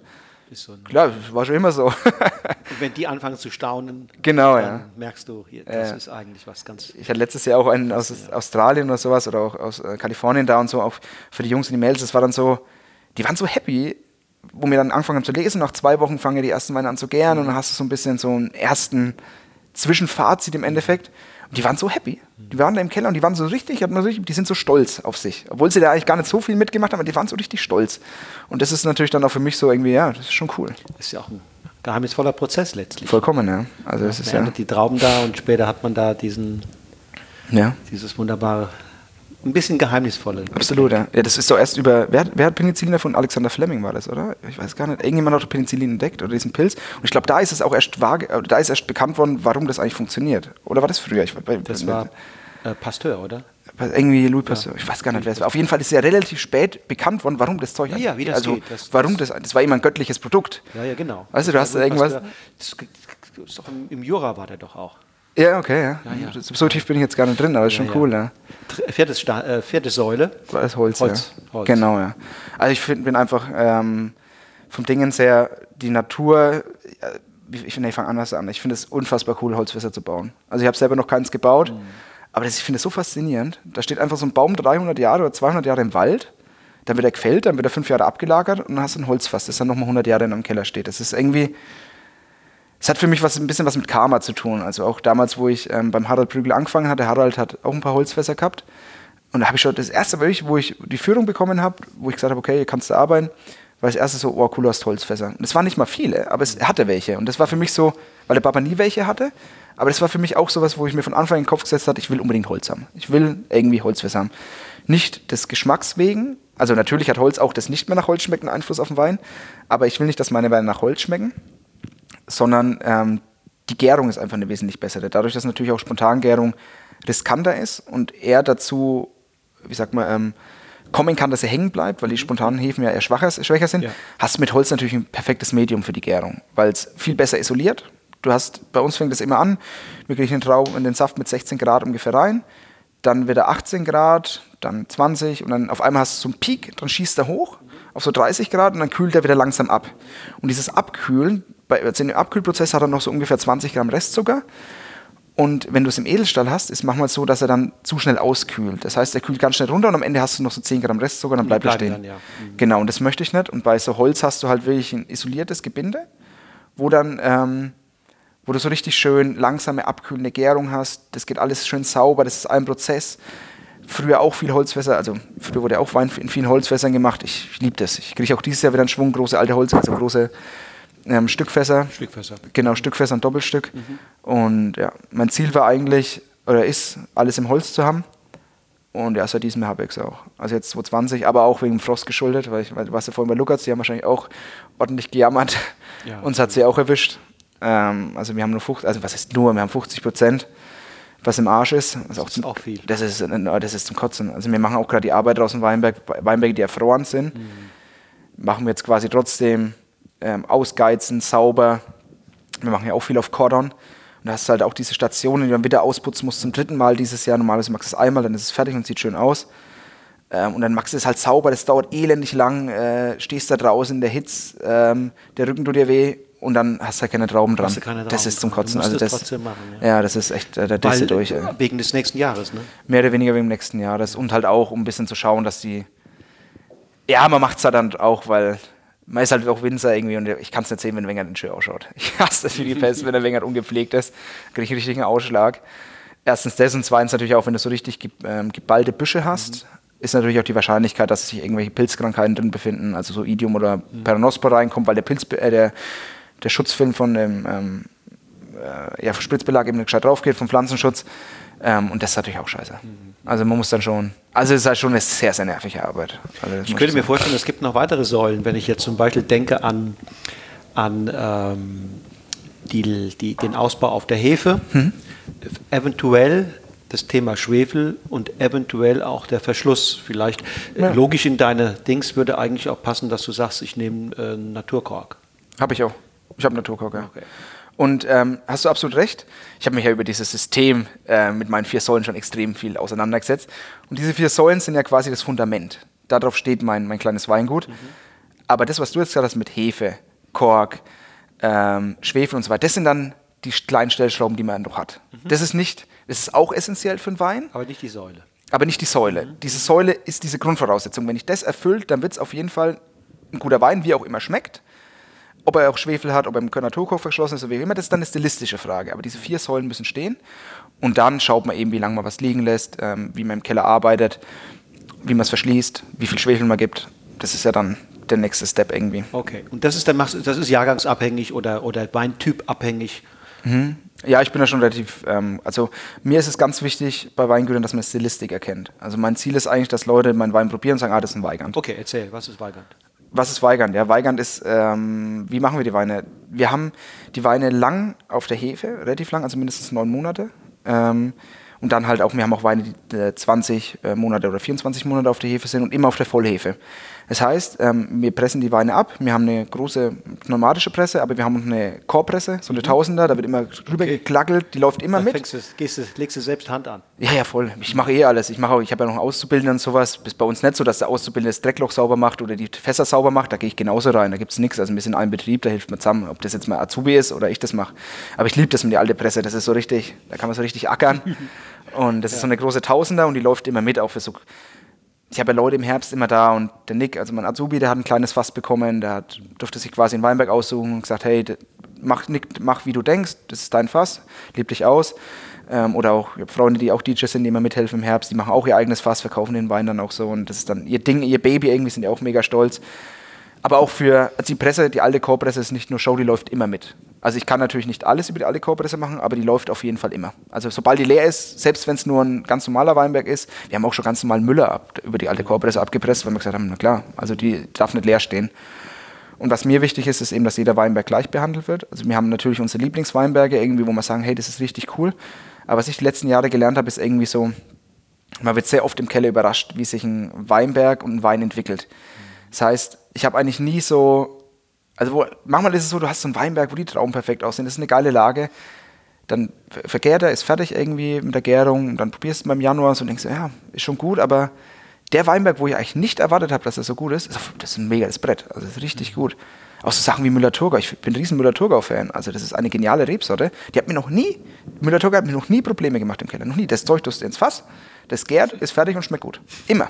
Immer. Das war noch nie. Da habe ich manchmal Weinberg, habe so Silvaner Weinberge, so herrliche Weinberge, perfekt gepflegt, alles wunderschön. Und dann denkst du im Keller, kotzt der rum. Sag mal, hast du eine Erklärung? Äh, nee, keine Ahnung. Keine Ahnung. Das ist eben, wie wir vorhin schon gesagt haben, das Mysteriöse daran. Okay. Und da will ich auch gar keine Erklärung dafür haben. Ich will auch gar nicht irgendwie, dass, dass ich weiß, welche Hefestämme ich im Keller habe. Ich, ich will, dass mein Wein gut schmeckt und solange gut schmeckt, muss ich daran nichts machen. Und wenn du quasi dann alles so entmystifizierst, ja weiß nicht, ob ich da noch. Und wenn du ab und zu überrascht wirst, ist das auch okay. Vollkommen. Also das ist eigentlich das Schöne. Deswegen ja auch das Spontangärung, weil mit Reinzuchthefe ist halt ein bisschen gemachter. Also du hast halt, weißt vorneweg schon ein bisschen mehr, wo es hingeht. Und genau, wir pressen das dann ab, lassen es in den Keller ähm, oder in die zwei Keller, die wir haben, und dann vergärt es halt. Also ich mache auch keine Maischegärung oder sowas. Ich habe eine, eine Quefri und eine Amphore oder sowas. Das ist dann so ein bisschen meine kleine Spielwiese, okay. was ich noch nebenbei mache. Das ist Spielwiese. Mhm. Genau, aber da machen wir zum Beispiel auch noch so Freak-Zeug. Wir haben ja keinen Entrapper, also keine Maschine, sondern wir zupfen es von Hand ab. Also das, okay. ist, das ist immer so ein, so ein Lesetag, wo ich, wo ich die Leute, also ich, das darf jetzt hoffentlich keiner von meinen äh, Azubis oder Praktikanten hören, aber das ist immer so der Tag, wo ich viel zu tun habe. Da bin ich immer am Rumwuseln und muss schauen, weil ich habe gar keine Zeit abzuzupfen. aber ich besorge natürlich auch genug Bier und Wein und ja. gute Musik und alles und dann ist die Stimmung auch gut. Ähm, aber mir ist halt wichtig bei dem Abzupfen oder auch Pinot, Spätburgunder, ähm, immer die Hälfte Whole Punch, also ganze Trauben im Bottich, im, im Gärbottich und dann obendrauf entrappt. Weil ich so eine Mischung aus Maceration Carbonique haben will, durch die ganzen Bärchen mhm, mhm, mhm. und die, ähm, äh, also die Bärchen und die ganzen Trauben unten. Und dann hast du ja quasi so eine perfekte Mischung. Unten geht's los, ne? Unten geht's los, genau, fängt an. Die, die, die ganzen Trauben geben die, den Gerbstoff, diese mhm. Bitterness. Und die, die Bärchen oben geben die Frucht. Und dann hast du eigentlich ein wunderschönes, so eine schöne Balance in dem Wein, was ihm irgendwie was gibt. Und dieses Handentrappen, das ist, wir machen sau viel so Zeug, wo alle anderen so sagen, oh Gott, ist ja doch bescheuert, was magst du nerven? Die Korpresse, sag mal, seid ihr blöd, habt ihr keine Europresse oder sowas. Aber das ist, das ist genau das auch mit dem Bio oder mit dem, äh, was haben wir davor noch gesagt, ähm, ja, halt auf jeden Fall diese Nähe zum Produkt. Ich brauche diese Nähe zum Produkt und nur dann wird es ein ehrliches und gutes Produkt, wenn du das auch wirklich fühlst und wenn du auch mal über deine, ja, wenn ich liebe so kleine Projekte, die wir ständig machen, so Sachen auszuprobieren, unterschiedliche Sachen, unterschiedliche auch mal vielleicht irgendwie an die Grenzen zu gehen, das auszuprobieren. Das Wer von dir noch keinen Wein getrunken hat, habe eben Thema Stilistik. Mhm. Wer noch keinen von dir probiert hat, wie würdest du beschreiben, was ist die Andi Weigantsche äh, Stilistik. Ja. Äh, äh, was muss man sich vorstellen, wenn man demnächst mal einen im Glas hat? Ja, also unsere Stilistik ist knochentrocken. Ja. Also die Silvaner vor allem, die haben eigentlich unter 1 Gramm Restzucker, also die gern halt komplett durch. Und ähm, meine Stilistik ist eigentlich diese Kantigkeit. Also ich mag das, wenn, also unsere Silvaner sind nicht diese fetten, intensiven Silvaner, die 13 Alkohol haben oder 14 Alkohol haben und dann auch wenig Säure haben, sondern die haben immer Säure, die sind immer knackig, die sind extrem würzig und extrem vielschichtig. Das heißt, so ein Wein kannst du auch mal im Glas lassen und entwickelt sich extrem lang über unterschiedliche Tage. Und die halten sich auch so lange. Ich habe letztes Jahr mal einen Held, das ist so der Tops ähm, von uns, ähm, im Kühlschrank vergessen, halbes Jahr, halb voll. Das Ding war buddelfrisch. Das war unfassbar frisch. Das ist halt auch ein Jahr auf der Hefe, wird mit ganz wenig Schwefel abgefüllt, auch ähm, unfiltriert abgefüllt und sowas. Wein hat keinen Stress. Das ist also war ich selber sehr, sehr erstaunt. Hätte ich jetzt selber auch nicht gedacht, aber das war schon cool. Und ja, es ist halt so, vom Kolber kommt diese Würze. Diese Würze und dieses kräutrige, mhm. ja. Selbst, wir haben auch Scheurebe und sowas, selbst Scheu ist bei uns keine, keine Fruchtbombe. Nee, auf keinen Fall. Also es ist schon fruchtig, aber eher so subtil fruchtig. Mhm.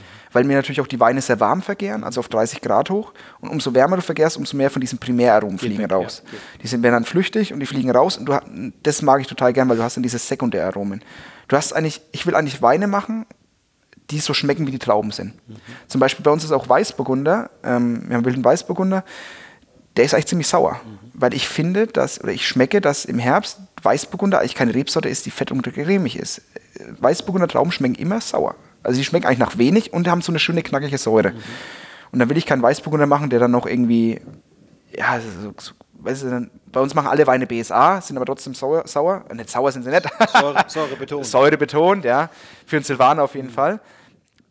Aber ich will halt dass die Weine eine gewisse Säure haben, ähm, weil dadurch lebt. Das ist, ein, das ist ein Faktor, der den Wein haltbar macht. Und ich glaube, das hat man über die letzten, vor allem beim Silvaner, manchmal sehr oft vergessen, dass, weißt du, ich meine, so, ja, was macht einen großen Wein aus? Einen großen Wein macht nicht aus, dass er irgendwie cremig und intensiv wird und ähm, dir das Maul irgendwie zumacht und du ganz viel Geschmack im Mund hast. Die besten Weine, die ich jemals getrunken habe, waren alle so richtig schlank, fein, elegant, hatten aber unfassbar viel Charakter und ähm, geben einem so irgendwie so ein Gefühl von, äh, von dieser Haptik, weißt du? Nicht unbedingt ins Glas mhm. reinlegen, wo dann so eine relativ simple Frucht in Anführungszeichen hast, sondern da hast du deinen Mund und dann hast du da so einen Gerbstoff, so eine gewisse Länge und denkst du so nach fünf Minuten, ah, das Zeug ist ja immer noch da, was geht denn ab? Und das macht für mich einen großen Wein aus. Nicht unbedingt, dass er kräftig, einen kräftigen Wein, Wein mit viel Alkohol und wenig Säure, das kann jeder heutzutage schon als Traum raus fertig. Wenn man mal die, wenn man mal so guckt, welche Weine hier so in Deutschland die letzten 20, 30 Jahre, nicht nur in Deutschland, aber auch in anderen Regionen mhm. produziert wurden, da ging doch ganz viel, wahrscheinlich auch mittels Einsatz von, von Reinzuchthäfen, in so diese primärfruchtige Voll. Richtung. Die Leute haben gesagt, oh, der ist ja schön fruchtig. Ne? Genau. Das, ja. war so, das war so ein Merkmal, das konnt, hat jeder verstanden. Genau. Und da war so ein bisschen zugänglich. Äh, ja. zugänglich. Da hat man äh, gelbfruchtige Noten oder exotischen so. Und das, worauf du ja zielst, ist hm. ja im Grunde genommen auf das dahinter, auf den genau. Charakter hinter der Frucht, die ja sowieso auch bei diesen Weinen oft sehr schnell auch verschwindet. Ne? Ja. Nach ein, zwei Jahren ist die sowieso weg und dann ist halt meistens nicht mehr viel da. Ja. Ähm, also wer diesen Typ fruchtbetonten Wein liebt, der geht woanders hin. Der soll am besten woanders hingehen, das versteht er nicht hier. Das ist ja auch dieses, das ist ja genauso das, das, dieses Subtile, dass es mit der Stilistik ist, die wir fahren, schwerer ist, wirklich viel Wein zu verkaufen, aber du natürlich viel mehr Menschen erreichst, die das zu schätzen wissen und die das verstehen. Ähm, weil jemand, ein Top-Sommelier oder ein, wen auch immer, ähm, kannst du nicht mehr irgendwie vom Hocker reißen, wenn du quasi irgendwas hast, was extrem fruchtig ist. Weil das ist, ist einfach. Es ist, ist gut, es gibt sehr gute, sehr fruchtige Weine, kommt auch auf die Rebsorte an, aber ist halt schön, wenn du so einen, so einen, so einen kleinen Charakter noch hinten dran hast, so, ein, so ein irgendwas, was mehr ist. Und das versuchen wir halt jetzt, oder machen wir, denke ich schon mittlerweile. Ähm, und die, wenn du jetzt noch gesagt hast, wie wir die Weine machen, dann kommt es ins Fass, dann vergären sie, vergären sehr warm und dann bleiben sie liegen. Ich fülle die Fässer immer auf, das ist mir ganz wichtig. Und dann bleiben sie, bis sie ähm, abgefüllt werden, ohne Schwefel liegen. Ähm, die wilden, also die Basislinie, werden ein bisschen geschwefelt, die kriegt 40 Milligramm, was auch massiv wenig ist eigentlich, im Gegensatz zu dem, was erlaubt ist. Gesamt? Gesamte. Gesamte, genau. Werden einmal grob filtriert und dann abgefüllt und ab den Lagen dann, also Bochen, Herleiden, Scheckenbach und sowas sind die Lagenweine oder auch Held, wird gar nichts mehr filtriert ähm, und wird ein Jahr auf der Hefe gelassen. Ein Jahr auf der Hefe, ein Jahr ohne Schwefel und dann rausgezogen, vorsichtig, einmal mit 20 Milligramm Schwefel gegeben oder auch mal gar nichts. Ich habe auch schon ähm, Scheckenbach gemacht ohne, ohne alles, weil es einfach gepasst hat und dann abgefüllt. Mhm. Und dann unfiltriert abgefüllt und das war's. Und dann habe ich jetzt eben noch, wo sich jetzt in Zukunft hin entwickeln wird, meine Naturweine seit letztem Jahr. Da ist quasi gar nichts gemacht. Also die werden einmal, die sind trüb ähm, oder haben einen relativ hohen Trübungsgrad, weil quasi gar kein Schwefel drin ist. Und die Hefe durch ihre Frische, durch ihre Lebendigkeit den Wein am Leben hält. Deswegen brauche ich da dann Hefe. Genau. Aber es ist beides. Also ich habe gerade wie so einen zweiten Frühling. Ich bin noch recht jung, aber das ist schon irgendwie ich bin schon sehr stolz, was wir uns hier mit den Wilden aufgebaut haben und das ganze Zeug, aber jetzt ist so, weißt du, man sucht immer, wenn man, wir haben ja vorhin drüber geredet mit dem Ding, es ja. gibt ja verschiedene Winzertypen. Es gibt einen, der das macht halt als Beruf und das ist auch schön und alles richtig, also finde ich auch super gut. Und dann halt noch, wenn man es irgendwie aus Leidenschaft macht und ähm, ich glaube, ich würde mich sehr schnell langweilen, wenn ich jetzt quasi sagen würde, ach, das passt ja, was ich jetzt die letzten fünf Jahre gemacht habe, jetzt bleibe da mal so. Und ich hätte auch, glaube ich, Angst, weil der Markt ist heutzutage, wie wir vorhin gesagt haben, mit den, dass sich die älteren Winzer warm anziehen können. Ähm, der Markt ist so schnell mittlerweile und ähm, so intensiv auch und so umkämpft in der Liga, auch der Preisliga, wo wir uns bewegen, dass man da einfach am Zahn der Zeit bleiben muss und sollte. Und ähm, ich finde diese Naturweinbewegung extrem gut, extrem. Also es gibt, es ist natürlich auch so ein Streitthema, ähm, weil es natürlich auch viel Scheiße gibt. Mhm. Also ist auch so, das sagt auch jeder, jeder, der sich in der Naturweinszene auskennt, der sagt, oh Gott, es gibt da so einen Scheißdreck, der mäuselt und der flüchtig ist mhm. und wirklich nicht gut ist oder total oxidativ. Aber es gibt genauso viele Sachen, wo. Also es gibt mehr Sachen im Naturweinbereich, wo mich wirklich extrem flashen, als im klassischen. Aber es gibt im Naturweinbereich auch mehr Sachen, die mich extrem abschrecken. Als im klassischen. Als im klassischen. Und für mich ist es halt wichtig, irgendwie so, so ans Limit zu gehen, um zu schauen, hey, ich will das, ich glaube, dass ich Weine, die mir besser schmecken oder wo ich mehr zufrieden bin, in dem Naturweinbereich finde, weil mich da eben schon mehr geflasht hat. Mhm. Weil da kann man halt nichts verstecken. Mhm. Oder halt, wenn man diese Philosophie wirklich lebt, zu sagen, kein Schwefel, keine Schönung, mhm. keine Filtration und sowas, dann kann man da wirklich ans Limit gehen, wo ich dann sage, Alter, das ist jetzt so richtig mein, das ist so, das kann ich den ganzen Tag saufen, so Zeug. Und deswegen ist es für mich so dieser, ja, dieser nächste, nächste Entwicklungsstufe. Und du sagst, ähm, bevor wir dann nochmal tiefer, ja. du sagst, ähm, dass, die, dass sich die Weinwelt, wie die Welt insgesamt immer schneller dreht. Ne? Ja. Ähm, Wäre es nicht da gerade auch wichtig, dass man sozusagen, sozusagen einen, einen klaren Weg für sich findet, einen, einen klaren Stil und nicht gezwungen, sich gezwungen fühlt, da alle fünf Jahre, wenn, wenn der Trend wieder neuer wird, wieder auf diesen neuen Trend äh, draufzuspringen. Absolut, ja. Absolut, das sehe ich genauso. Findest du, dass, es so, dass ich auf den Trend draufspringe oder was? Nee. Nein, nein. Es hörte sich so an, dass man, dass man da sehr aufpassen muss, dass man den Anschluss nicht verliert an den Zug, ja. der, der wieder mal irgendwelche Wendungen Ja, ja, klar, ja, absolut. Ja, ja das stimmt, aber diese, diesen Zug, diesen neuen Zug erklimme ich jetzt, weil ich davon tausendprozentig überzeugt bin. Nicht, weil ich irgendwie mehr verkaufen will oder weil ich irgendwie das super cool finde oder sowas. Also ich finde es super cool, aber ich finde es für mich richtig. Also ich, ich lebe das auch. Ich, ich bin so ein Mensch, ich glaube, dass es viel mehr zu mir passt als dieses eher extrem klassische. Ähm, aber was ich damit gemeint habe, ist, dass die Welt sich äh, schnell dreht. Das ist einfach, dadurch, dass immer mehr, ich meine, du hast ja bei dem Podcast auch so viele gute Winzer und auch sehr viele junge Winzer, du siehst halt, was nachkommt und was kommt. Und es ist, ich habe mit jedem Kollegen, den ich kenne, extrem kollegiales Verhältnis. Man tauscht sich aus, man ist offen, man probiert zusammen Weine und sowas. Es ist super gut. Aber es ist natürlich irgendwo trotzdem eine Konkurrenz. Also, weil der Markt ja gesättigt ist in der klassischen Weinwelt, deswegen musst du halt schauen, wo du bleibst. Ähm, aber wer Naturwein macht, nur aus dem Grund, um mehr zu verkaufen, das geht nicht lang gut. Man muss es, man muss es leben, man muss es aus Überzeugung machen. Und so wie wir hier arbeiten mit dem, mit dem Chorpressen, mit den Amphoren, mit dem Handintrappen und sowas, das wird in dieser Szene halt extrem geschätzt. Also da gibt es, wie ich ja gemeint habe, dass Leute hier aufs Weingut kommen, die bei uns mitarbeiten wollen. Das sind genau solche Menschen, die es total faszinierend finden, dass man was mit der Hand macht, dass man ein lebendiges Produkt hat und ja, aber man darf den Anschluss auf keinen Fall verlieren, aber man sollte nichts machen, wovon man nicht überzeugt ist. Bisher war dieses, war der Naturwein im Grunde genommen noch, noch eine Spielwiese. Mhm. Du wirst, hast ja angedeutet, das, es juckt dich in den Fingern, ja. da dieses, dieses, äh, diese Spielwiese zu verbreitern. Und lass uns aber mal zurück zu deinen jetzigen Sortiment. Ja, ja, äh, was ist da? Erklär es mal ein bisschen, weil, äh, weil das ist gar nicht einfach, weil man sieht die Etiketten und sieht da den Wilden und sieht den Helden. Genau. Äh, was ist unten und äh, wie baut es auf? Genau, also vom Endeffekt ist so, also ich muss mal kurz sagen, so ein ähm, Spielwiese wir machen schon dieses Jahr über die Hälfte Naturwein. Okay. okay. okay. Also es hat sich schnell ja, entwickelt. ja, schnell entwickelt. Okay. ja, genau. Aber es ist trotzdem noch eine Spielwiese, weil ich da sehr viel Spaß mit habe. okay. Aber bei den klassischen Sachen habe ich genauso viel Spaß. Ähm, und wie das aufgebaut ist, wir haben die Wilden quasi, das ist so dieser Einstieg, ähm, dieses klassisch Knackige. Da gibt es Weißburgunder, Scheurebe, Wild Wild Wild als Cuvée, Silvaner, wir noch, Rosé und solche Sachen, wo man halt, mit den Weinen möchte ich eigentlich viele Menschen erreichen, die so, wie wir vorhin gesagt haben, die noch ein bisschen so Hemmschwelle haben vom Wein. Weißt du, so unkompliziert, hey, das ist ein cooles Etikett, was ist das? Ah, ist Bio, cool, was, wo kommt das her, wie schmeckt das und sowas. So den Einstieg irgendwie zu schaffen. Als nächstes haben wir dann quasi die Stufe oben drüber, sind dann quasi die Lagenweine, da haben wir drei Stück, waren früher im Boxbeutel, mittlerweile nimmer, seit drei Jahren, seit drei Jahren, Gott sei Dank, ja. Ähm, das ist Bochen, echter äh, Bochen, Herleiden und Scheckenbach heißen die Lagen. Die sind dann schon ein Jahr auf der Hefe mit eben 20 Milligramm Schwefel maximal abgefüllt, also ganz wenig Schwefel und dann unfiltriert, aber klar. Also das ist dann eher so dieser Ziereisenstil wieder, zu sagen klar, aber mit ein bisschen Schwefel. Wenn es trüb ist, brauche ich Hefe. Mhm. Füllst du dir das Landwein ab? Ja, das Landwein. Das heißt, natürlich. du hast nicht die, die offiziellen Lagennamen drauf? Nee. Das heißt Scheckenbach zum Beispiel. Ja, ja. Darf ich hier gar nicht sagen, aber Küchenmeister ist eigentlich Scheckenbach. Mhm. Ja, okay. genau. Nee, also was mir auch aufgefallen ist bei uns den Kunden, es interessiert keinen Menschen mehr. Also diese klassischen Qualitätswein-Dinge, das checkt keiner. Also am liebsten würde ich deutscher Wein draufschreiben, weil die, die Kunden, die wir haben, die sagen ja nicht, oh, deutscher Wein, die sagen, ja klar ist es deutscher Wein, weil ist, ist ja nicht aus Österreich. Weißt du, wie ich meine?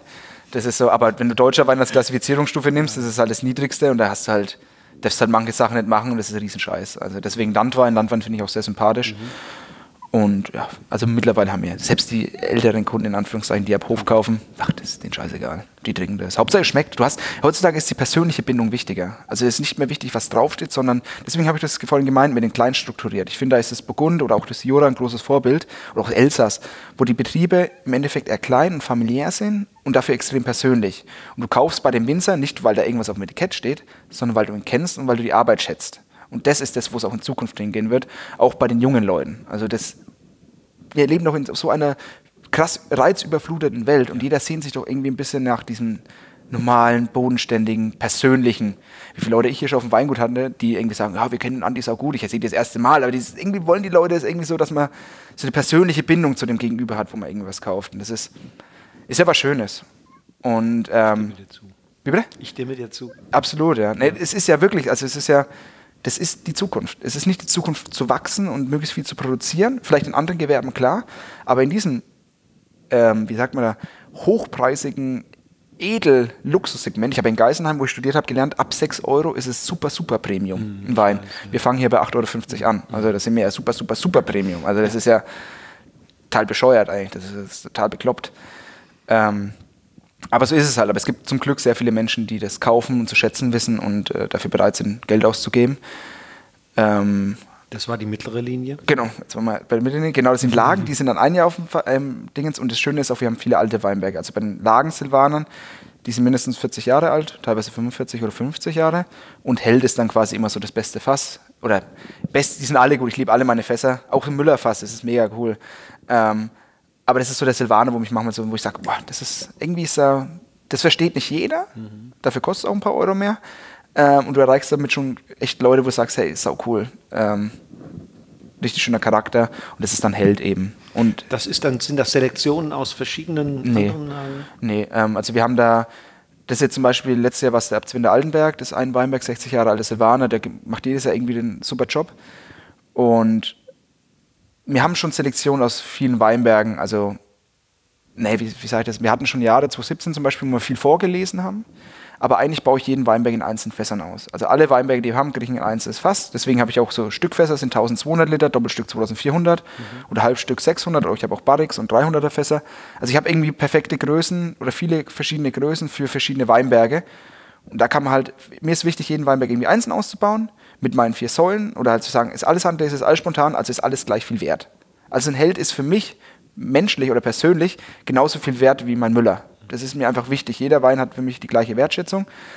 Was dann am Ende daraus gemacht wird, das entscheide ich dann halt mit den Cuvées oder wie es sich übers Jahr entwickelt. Aber die Freiheit möchte ich mir lassen, zu sagen, hey, wie ich vorhin gesagt habe, mal so überraschen lassen, weißt du, wo du sagst, hey, ist auch cool. Hätte ich nicht gedacht, dass der dieses Jahr so cool schmeckt. Mhm. Das ist dann irgendwie so dieses Ding, ja. No, ja. Wie bist du auf diese Namen gekommen? Ähm, oh, jetzt klingelt's. Ähm, die jetzt, ähm, wir heißen Weigand mit Nachnamen und das ist altgermanisch und bedeutet Kämpfer und Held. Ah, okay. Deswegen haben wir gesagt, okay, es passt irgendwie. Ähm, wir sagen, die Helden sind unsere Schätzchen. Dann hatten wir im Boxball damals noch der Franke. Das haben wir dann rausgekickt. Und jetzt haben wir quasi die Lagen, also wie gesagt, Scheckenbach, Bochen und so weiter. Und dann der Wilde, halt dieses junge, wilde, knackige und sowas. Einfach was Plakatives auch, mhm. weil mir ist es auch sehr wichtig, dass ähm, das Label oder die ganze CI außenrum einfach passt. Mhm, Man muss keine Hipster-Etiketten haben wie ich, darum geht es gar nicht, aber es muss zu dem Betrieb passen. Also, wenn ich jetzt einen Emmerich Knoll oder sowas in der Wachau anschaue, das sind ja grausliche Etiketten, ja. aber das passt irgendwie, das ist irgendwie ja. cool, das ist Tradition, das ist oldschool. Das wird zu dir nicht passen, aber zum Emmerich Knoll passt. Genau, und das ist cool, das ja. ist authentisch. Ähm, und das ist eine gewisse Authentizität ist extrem wichtig und da habe ich ja auch schon sagen können, wie so, oh, das ist alles nur Marketing, was der macht, ein Scheißdreck. Das ist, das ist einfach noch die zwei, drei Stunden, die ich abends noch länger arbeite, weil es mir noch wichtiger ist, dass mein Produkt nicht nur irgendwie cool gemacht ist, sondern dass es einfach auch gut ausschaut, weil das, das heißt, ist heutzutage extrem wichtig. Ist auf deinem Mist gewachsen oder, oder äh, hast du da einen Berater oder eine Beraterin? Die Meine Freundin. Okay. ja, aber die, die Etiketten haben wir damals zusammen mit einer Agentur entworfen ähm, aus Hamburg das war mir schon sehr wichtig, dass wenn ich sowas mache, dass man eben auch, weißt ich mag das, wenn das, das ist wieder, wieder halbe Sachen, wenn wir dann irgendwie an einem Etikett ein wenig rumbasteln, keiner hat irgendwie Ahnung davon und dann wird das ein wenig gemacht, sondern wir hatten schon die Grundidee und haben das dann zusammen mit der Agentur verfeinert. Auch eine kleine familiäre Agentur. Ich habe die damals, ich habe mir damals ja schon ein Affenarbeit gemacht, weil ich mir gedacht habe, so, das ist mir so wichtig. Ich habe dann irgendwie 20, 30 Agenturen in Deutschland angeschrieben, wo ich gedacht habe, hey, das könnte passen, halt ewig Recherche gemacht, volles Briefing, geschrieben, zwei, drei Seiten, wo ich dann hingeschrieben habe, hey, das bin ich. Könnt ihr euch vorstellen, mit mir zusammenzuarbeiten oder lebt ihr das auch? Und Elbstern heißen die, der Clemens, ein ehemaliger Würzburger, der war der Einzige, der mir gleich abends, also ich habe dem früh geschrieben und der hat mir eine Mail geschrieben und mich gleich abends angerufen. Und da war es für mich eigentlich schon klar, dass es passt, weil das ist, mir ist das Zwischenmenschliche viel besser, wichtiger, als ob die Agentur jetzt irgendeinen blöden Preis gewonnen hat. Das ist mir scheißegal. Die Agentur, das muss zu einem passen und es hat auch extrem gut gepasst. Und die neuen Etiketten mit dem Naturwein, das habe ich zum Beispiel auch mit einer kleinen Agentur aus Würzburg gemacht. Eine ganz, ganz junge Agentur, so in meinem Alter. Ähm, weil ich auch gedacht habe, okay, ich muss Leute suchen, die die Etiketten mit mir zusammen designen, die auch potenzielle Kunden dafür sind. Weil die müssen das verstehen und die müssen dahin gehen, um das zu realisieren, was da eigentlich gemacht wird. Und deswegen habe ich die ausgewählt in meinem elitären Kreis. Finde ich gut. Ja, genau. Ja. Weil, wie gesagt, es ist einfach auch wichtig, wie es ausschaut heutzutage. Es muss nicht mega fancy sein, aber es muss ordentlich ausschauen und es muss zu den Beinen gut passen. Weil die, die immer rumlaufen und sagen, Etikett brauche ich nicht, die sagen das noch zehn Jahre und dann sind sie weg vom Markt. Das ist, ist, bin auch mal gespannt, wie sich das die nächsten Jahre entwickelt. Hier in Franken oder allgemein in Deutschland mit den kleinen, wenn wir hier in Franken auch noch viele kleine familiäre Weingüter haben, ähm, die so ihren, ihren, Wein machen und das so leben und das alles schön und gut ist, aber sich nicht unbedingt weiterentwickeln. Also will da auch gar nicht lästern, jeder soll das machen, wie er will. Aber es ist halt schon, wenn du dich nicht weiterentwickelst, wenn du nicht präsent online bist, wenn du nicht irgendwie eine krasse, coole Story hast, wer kommt zu dir? Kommt keiner. Da gibt es Umbrüche, wird es geben. Wie bitte? Da wird es Umbrüche geben. Extreme Umbrüche, ja. ja. Weil das sagt man ja schon seit 20 Jahren, dass es Umbrüche geben wird. Aber ich glaube irgendwie Hat's nächsten ja Hat es auch, ja. Mein ja. Gott. Es hat einen, hat einen deutlichen Konzentrationsprozess gegeben. Es gibt Vollkommen. immer weniger Betriebe und die, die es gibt, werden immer größer. Genau, ja. So. Es sind ja die zwei Wege. Entweder wirst du groß und versuchst einen breiten Markt abzudecken, also relativ unaneckende Produkte zu machen, natürlich auch für einen interessanten Preis für den Handel. Oder du bleibst halt so klein wie wir, in einer kleinfamiliären bäuerlichen Struktur und versuchst es halt über den Preis oder über das Renommee zu machen. Das sind die zwei Wege, die du gehen kannst. Ähm, und für einen musst du dich entscheiden und du musst halt den Weg für dich entscheiden, das äh, auch leben. Mhm. Weil wenn ich jetzt eher der Schlepperfahrer wäre und ich am liebsten am ganzen Tag auf dem Schlepper sitzen würde, dann wäre das der falsche Weg, den ich jetzt mache. Und andersrum genauso. Du gehst jetzt den, den Weg noch konsequenter Richtung Naturwein, sagst du? Genau. Ich war gerade ja, heute Morgen habe ich ja vorhin schon mal gesagt, bei dem Uli Luckert, der sagt äh, von sich und, oder von seinem Betrieb, wir machen auch Naturweine. Sehe ich auch so, ja. Ähm, wo siehst du da trotzdem noch, noch quasi einen Unterschied? Ja, das ist, hatte ich mich auch mit Philipp. Ähm, Luckert auch schon eine interessante Diskussion oder auch mit anderen Winzern oder sowas, weil eigentlich sind unsere Wilden auch Naturweine oder auch die Lagen und so. Das ist der einzige Unterschied ist, dass ein bisschen Schwefel drin ist. Okay. Und es gibt halt, das ist wie Qualität. Qualität ist extrem, der Begriff ist subjektiv. Also das ist einfach, ich sage, Winzer, der Herbizid spritzt, Vollender liest, der sagt, er macht Qualität. Ist es aber nicht. So, fertig. Statement ist es nicht. Ja. Sondern du musst mit der Hand lesen und äh, irgendwie ökologisch oder halt wenigstens keine Herbizide einsetzen. Dann wir, können wir mal über Qualität reden. Und genauso ist es bei Naturwein. Es gibt keine festgelegten Regularien. Also es heißt halt irgendwie, ja, wenig Schwefel, unfiltriert, Bio natürlich, Bio ist Grundvoraussetzung, Handlese ist Grundvoraussetzung. Ja, ja. Ähm, ja im Prinzip machen die Lugats auch Naturwein, natürlich, klar. Also es darf doch nicht zu krass verkopft sein und sagen, nur das ist das Richtige. Wir gehen halt nochmal einen Schritt weiter und sagen halt komplett ohne Schwefel. Ist eine andere Stilistik, schmeckt anders da. Aber die Franzosen haben ja jetzt das. Äh, naturell. Ja. Genau, die haben mhm. das jetzt äh, definiert mal mhm. äh, und haben aber auch äh, im Punkto Schwefel so ein bisschen offen gelassen. Ne? Ja. Also da, da geht schon was. Ne? ja, da geht schon was. Ne? Das war ein Kompromiss wohl letztlich. Ja, natürlich ist ein Kompromiss. Das ist ja du siehst es ja auch hier im Ort oder wenn du, wenn du so Veranstaltungen machst mit vielen Winzern oder versuchst dich auf eine Richtlinie zu einigen. Wir Winzer sind alle Dickköpfe. Also jeder Winzer hat sein, ist ein Dickkopf, vor allem wir Franken und hat seinen Stiefel und so wird es gemacht. Und da irgendwie alle unter einen Hut zu bringen, das ist schon relativ schwierig und ich glaube, es ist wichtiger, sich für sich selber irgendwie eine Richtlinie zu finden, mit der man leben kann und mit der man cool ist. Ähm, genau. Und mir ist halt immer wichtig, irgendwie niemandem zu schaden, der Umwelt nicht zu schaden kann, Menschen oder Tieren irgendwie zu schaden und was ich, wie ich das dann mache, ob ich jetzt dann ähm, ein bisschen Schwefel einsetze oder nicht, das ist dann eine Stilistik. Aber ich finde, das ist auch was, was ich die letzten Jahre gelernt habe. Der Schwefel hat einen extremen Einfluss auf den Wein, aber die, den krass negativen Einfluss, meiner Meinung nach, hat die Filtration. Mhm. Also ich finde Weine, die filtriert sind und Schwefel haben, wesentlich langweiliger als Weine, die unfiltriert sind und Schwefel haben. Also wirklich, wenn du, mhm, mhm. auch, wir hatten auch schon Versuche in Geisenheim oder wo wir Kumpels und so Vorproben gemacht haben mit Weinen und so. Die Seele geht weg, ne? die Seele ist weg, ja. Das mhm. ist wirklich so. Die, die, die, man sagt ja, mit dem Hefe ist die Mutter jeden Weines. Mhm. Und es ist einfach, du trennst dieses arme Kind von seiner Mutter und das ist dann allein. Und dann braucht es eine Ersatzmutter und die Ersatzmutter ist der Schwefel. Weil wenn du dann keinen Schwefel hast, also die Ersatzmutter nicht, dann kackt das Kind ab. Dann wird es oxidativ. Ja. Keine Ahnung, Kinder oxidativ werden können, aber Weine auf jeden Fall. Ja. Und wenn du die, das ist ja auch so im, im Fass, das ist ja das Faszinierende. Wenn du einen Wein früh abfüllst, brauchst du tendenziell wesentlich mehr Schwefel, weil du es ja früher trennst. Also brauchst du jemanden, der viel, viel besser auf den Wein aufpasst.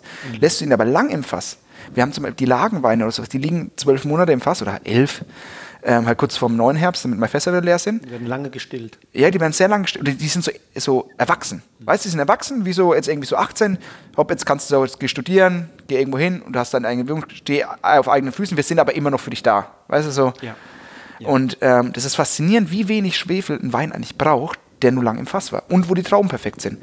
Wir nehmen 20 Milligramm, was gar nichts ist. Also erlaubt sind, weiß, der Nick Meyer-Zuge, der hat nächste Woche seine Prüfung, der hat mir jetzt erzählt, ich glaube 200 Milligramm pro Liter bei einem trockenen Weißwein sind, glaube ich, oder 250. Ja, ja. Ich glaube 200 und 180 bei Bio, aber ich, ich lege mich da nicht fest. Ich kenne ich, weiß ich jetzt nicht hundertprozentig. Auf jeden Fall ist es extrem wenig. Weißt du, für, eine, für einen Laien, der denkt, oh, 20 Milligramm, das ist gar nichts. Und das reicht schon, um den Wein so haltbar zu machen, dass er nicht oxidiert. In dem ja, ein Fall. bisschen Schwefel produziert er selbst, ne? Genau, also wir haben dann, also wenn ich das mal untersuchen lasse, die Hefen produzieren bei uns so 10 Gesamte ungefähr, also 10 mhm. Milligramm Gesamte. Mhm. Ja, natürlich. Ja, Schwefel ist ja auch was Natürliches. Also ich will es gar nicht verteufeln. Ähm, mir ist es viel wichtiger, dass ich die Betriebe kenne und die Philosophie. Zum Beispiel, ich habe ja vorhin gesagt, Luca, das ist ein Vorbild für mich, weil auch wenn man die Weinberge sieht, die sind mega schön. Also die sind einfach richtig, also dieses Jahr, weil es halt erfroren ist, ja, äh, das tut halt weh, aber es ist einfach, da geht es halt dann wieder um dieses, den Bezug zum Produkt. Ob da ein bisschen Schwefel drin ist, mir scheißegal. Es geht um den, wenn ich sehe, dass diese Menschen das Leben und das Arbeiten und das, das Handwerk einfach mögen, dann finde ich es cool. Und nicht. Du hast ja vorhin die Fünf-Jahres-Rhythmen angesprochen. Ähm, jetzt kommt quasi so das, das zweite, fünfte Jahr, ne? Wie meinst du? Also, also ja, ja, von meiner Entwicklung. Ah, genau, okay. Entwicklung, jetzt gehst du, ich, hast, hast du schon eine Ahnung, könnte, könnte nach den weiteren fünf Jahren tendenziell mehr oder fast komplett äh, äh Naturwein, in Anführungsstriche, dann noch was weiteres kommen? Was haben wir von dem Andi Weigand noch eine Stufe zu erwarten? Keine Ahnung. Ich bin ja, ich gehe ja immer dahin, wo der Mainstream hingeht, deswegen. nee, keine Ahnung, das habe ich mich auch schon gefragt. Also so weißt du, wo ich den Betrieb hier, ich habe einen, er gehört ja immer noch meinem Vater und mir zusammen, ähm, oder die Mama ist die Oberchefin hier, absolut. Wir sind ein absoluter Familienbetrieb. Aber ich habe, wie gesagt, extrem coole Eltern, die mich machen lassen und mich auch ausleben lassen und mir das Vertrauen in Vorschuss gegeben haben, damit ich mich beweisen kann. Und dadurch, dass es einigermaßen gut läuft, darf ich mich halt jetzt weiter ausleben. Das mal so vorneweg. Ähm, sonst hätte ich das, was ich jetzt habe, nur nicht einmal ansatzweise. Und ähm, das habe ich mich auch schon gefragt, ähm, wenn ich jetzt damals, wo ich dann auf Bio umgestellt habe, auf Spontangärung, das war irgendwie vor fünf Jahren, das war so richtig krass. Mhm. Weißt du, ich sage, boah, ja, ich bin so mutig, was geht mit mir ab, ey, Spontangärung, boah, krass. Aber du entwickelst dich echt weiter. Irgendwie denkst du so nach ein paar Jahren, ja, Spontangärung, ja klar. Also das ist einfach, natürlich, ich kann mir nichts anderes vorstellen. Handlesen, natürlich lese ich mir die Hand. Also das ist einfach so diese Statuten irgendwie, wo andere denken, ja, das ist ganz schön heftig, also würde ich jetzt nicht machen. Nee, das ist einfach so. Und jetzt halt mit dem Naturwein ist halt schon also ich wüsste jetzt nicht, wie, wie man Wein noch natürlicher machen könnte. Auf jeden Fall jetzt noch nicht. Vielleicht gibt es in ein paar Jahren irgendwas. Aber was ich dazu sagen muss, es muss mir auch schmecken. Also wenn es mir nicht schmecken würde und wenn ich nicht dahinter stehen würde, würde ich das niemals machen. Ich mache nur Weine, die mir schmecken. Weil sonst, wir hatten früher für unsere alten Kunden, weil mir mein Vater ja viel Literflasche hatte damals, hat mir auch noch am Anfang die ersten Jahre ein bisschen Literflasche mit abgefüllt. Selbst das, das war, das war Handlese spontan, alte Weinberge in Müller-Thurgau in der Literflasche, 45 Jahre alter Weinberg, das ist gigantischer Stoff. Also das ist, war ultra krass. Und weißt du, das ist, ja. alle Weine müssen gut sein im Betrieb. Alle müssen gut sein. Nicht nur, ach ja, wir machen jetzt immer wegen GGs oder sowas. Nee, alles muss gut sein, sonst geht's nicht. Und so sehe ich das auch bei den Naturweinen. Ich lasse mir das relativ offen. Ich bin gerade richtig hyped und richtig happy. Aber mal schauen, was in ein paar Jahren ist. Ich glaube auch, dass man, das, weißt du, so, wenn man, wie sagt man da, ja, ich, ich will mich da nicht so festlegen, weil ich habe auch schon viele Sachen gesagt vor ein paar Jahren, wo ich dem Papa gesagt habe, nee, Papa, das machen wir auf keinen Fall so. Und er hat aber gesagt, doch, das müssen wir so machen. Und dann habe ich irgendwie nach, nach einer Zeit eigentlich gesehen, ja, eigentlich hat er vollkommen recht. Mhm. Also, weißt du, wo man dann so zurückrudert und sich auch selber sagt, also ich finde es keine Schande, seine Meinung zu ändern. Nein. Also, oder sich weiterzuentwickeln. Und in deinem Alter, selbst äh, wenn du doppelt so alt bist, wirst du, wirst du wahrscheinlich auch merken, dass, dass man sich immer noch weiterentwickeln kann. Absolut. Ja. Und neue Erfahrungen macht, die möglicherweise hier und da die Dinge neu justieren. Genau. Das sind ja genau die Weingüter, die jetzt heutzutage groß sind oder die auch Vorbilder von, ähm, von mir sind oder von ganz vielen anderen Weingütern oder von anderen jungen Winzern. Das sind genau die, die sich immer hinterfragen und immer sagen, wie kann ich was noch verändern, warum schmeckt es so, wie es schmeckt und wo geht es noch hin. Mhm das sind auch schon die gewesen, die früher, wo sie jung waren, wo es, wenn ich das höre, was der Papa früher erzählt, also mit dem, mit dem Kirchturm denken, dass es im Ort richtig krass war. Oder meine Oma, die, die regt sich ja heute noch auf, wenn der Nachbar einen Karton Wein verkauft, weiß ich. Hoffe, die hört den Podcast nicht. ja, ja, ja, ja. ähm, aber weißt du, dieses ja. Kirchturmdenken, was du früher hattest, das ja. gibt es halt heutzutage. Natürlich sind manche Kollegen immer noch sehr verschlossen, lassen ihn in den Keller oder nicht probieren. Aber nur so kommst du halt weiter, wenn du offen bist, wenn du dich kollegial austauscht, wenn du miteinander arbeitest, wenn du über auch Probleme redest, auch Problemfässer oder auch zusammen Projekte machst. Ich habe schon ganz viele Projekte mit verschiedenen Winzern gemacht und so, wo man sich austauscht, wo man in Kontakt bleibt und so. Nur so kommst du irgendwie weiter, glaube ich. Das ist ein schönes Stichwort, um mal nochmal in die Adlerperspektive hochzusteigen und mal zu gucken, was geht eigentlich in Franken ab ne? mhm. insgesamt? Wo ja. steht Franken im Moment? Wenn man so die letzten 10, 15, 20 Jahre geguckt hat, hat man sozusagen aus dieser Adlerperspektive schon gesehen, Franken gibt es, aber man hat andererseits aber auch dieses querlige Rheinhessen gesehen, vorher war es die Pfalz. Und man hat mir gefragt, wann, wann, wann, wird denn in Franken da auch mal ein bisschen was, was abgehen? Es, war, es war wie so ein bisschen Stillstand. Äh, ja, und, und, und, und jetzt Jetzt sieht man da schon, hier und da äh, brodelt es, mhm. es passiert was. Das ist das eine, wo ich gerne von dir eine Meinung Und das andere ist, ähm, welche Rolle spielt in diesem Prozess der Silvaner? Ja, das sind gute, sehr gute Fragen. In Franken ist es, ähm, Franken ist immer so ein bisschen abseits von den Weinbauregionen. Also, wo ich in Geisenheim war, zum Beispiel, um einen kleinen Schwenk zu machen, wir haben fast nie fränkische Weine getrunken. Wenn jemand was mitgebracht hat, war es immer ich. Und ich habe vor vier Jahren da studiert, also ist jetzt nicht so, dass es ultra lang her ist. Es war immer ich, der was mitgebracht hat. Es war, oder ab und zu mal ein anderer, aber wir hatten zum Beispiel auch nie einen Boxbeutel, das muss man auch mal sagen. Nie einen Boxbeutel, nie, nie. Es war immer so Franken, ja, damals alle Rheinhessen, Pfalz, Mosel haben Kapi, wir hatten eine Phase, wo wir ein halbes Jahr nur Kapi gesoffen haben und dann an die Mosel gefahren sind und eingekauft haben, Christoffel, überall, Hauptsache, Hauptsache süß, Hauptsache geil. Genau, und Franken war aber den nicht so auf dem Radar. Mhm. Irgendwie hat Franken, das ist so eine geniale Region. Also es ist wirklich, wir haben hier drei unterschiedliche Böden. Es ist eine extrem langgezogene Region. Wir haben hier geniale alte Rebsorten, oder die Silvaner kann man ja eigentlich als Autochton irgendwie für die Region bezeichnen, mhm. ähm, die so einzigartig sind auf der Welt. Aber irgendwie hat Silva äh, Franken das nie so geschafft, sich da richtig rauszuvermarkten. Und ich glaube, dass eine Region nur stark wird über die Weingüter, die da sind. Nicht über das Weinmarketing oder irgendwie sowas. Da reichst du nicht durch den Leute, sondern du brauchst Weingüter, die als Flaggschiffe vorne weggehen, die eine Region bekannt machen und dann kommen die Leute zu dir. Deswegen würde ich auch nie dieses Kirchturm, was ich gemeint habe, ist doch geil, wenn die Leute hier nach Franken kommen und irgendwo anders noch Weine kaufen und dann zu dir kommen. Das ist doch genial. Weißt du, du schwimmst als junger Winzer da erstmal im Windschatten mit und dann irgendwann bist du vielleicht auf gleicher Ebene oder überholst halt irgendeinen Betrieb auch irgendwann mal. Das ist halt am Anfang normal. Aber du, eine Region wächst und äh, stärkt sich nur, indem man erstens zusammenarbeitet und zweitens Weingüter hat, die vorne rangehen und ein Top-Restaurant sind, ein Top-Renommee haben, Leute anziehen, extrem eigenständig sind. Und das gab es jahrelang halt in Franken nicht. Aber wie du ja gemeint hast, ähm, ich kenne ja deine Liste, wo du, wo du in Franken unterwegs warst und wo du hingehst. Ähm, das finde ich alles auch gut. Also das sind alles super coole vor allem auch kleine Betriebe, die ne, jeder hat so seine andere Philosophie. Ich laber vielleicht wegen viel. Anderer Winzer, der ist halt eher ein bisschen zurückhaltend, aber macht, macht seine Sachen irgendwie so, wie er es macht.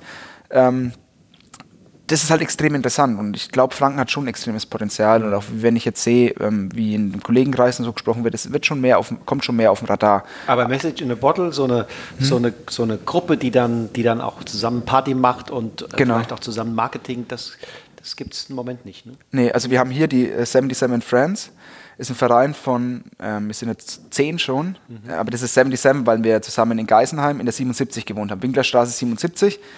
Und dann haben wir gesagt, nach der Uni, äh, wir müssen uns irgendwie einen Verein gründen, wir sind ein offizieller Verein. Ähm, und dann halt zusammen feiern machen. Aber das ist jetzt, ich bin der einzige Franke. Lukas Philipp war mal dabei, aber die Pfeife ist dann raus. Ähm, aber das sind wir auch so connected halt, aber über die Region. Wir haben Ade Neue von der A, Timmy ähm, Mosel haben wir dabei, Rheinhessen, Pfalz und sowas halt connected, aber eher so über die Freundschaft connected als über die Region hier. Aber natürlich hast du recht, so Sachen wie Message in a Bottle, das hat eine, hat eine Region schon extrem geholfen. Also auch, oder auch wenn ich nach Deidesheim schaue, wie heißen sie, äh, Wine Changes oder sowas.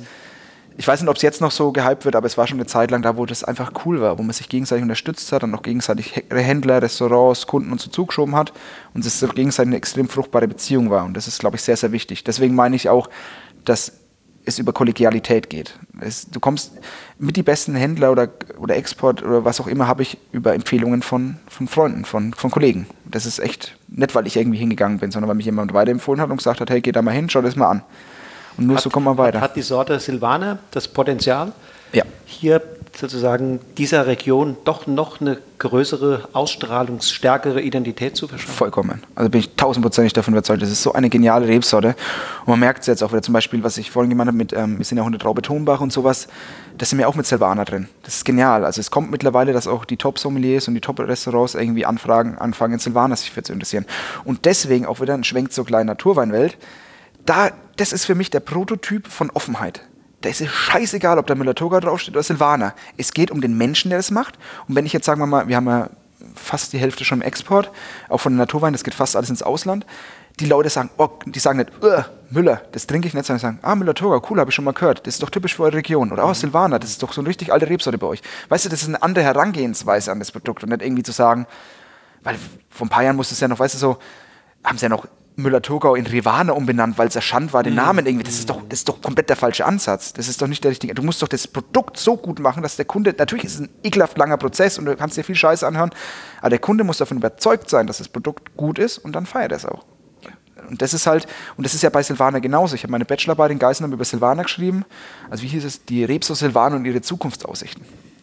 Und dann hochprofessionell wie Geisenheim natürlich ist, ähm, habe ich dann auch Befragungen gemacht, ähm, Gastronomiebefragungen, Kollegenbefragungen, ähm, Handel und sowas befragt.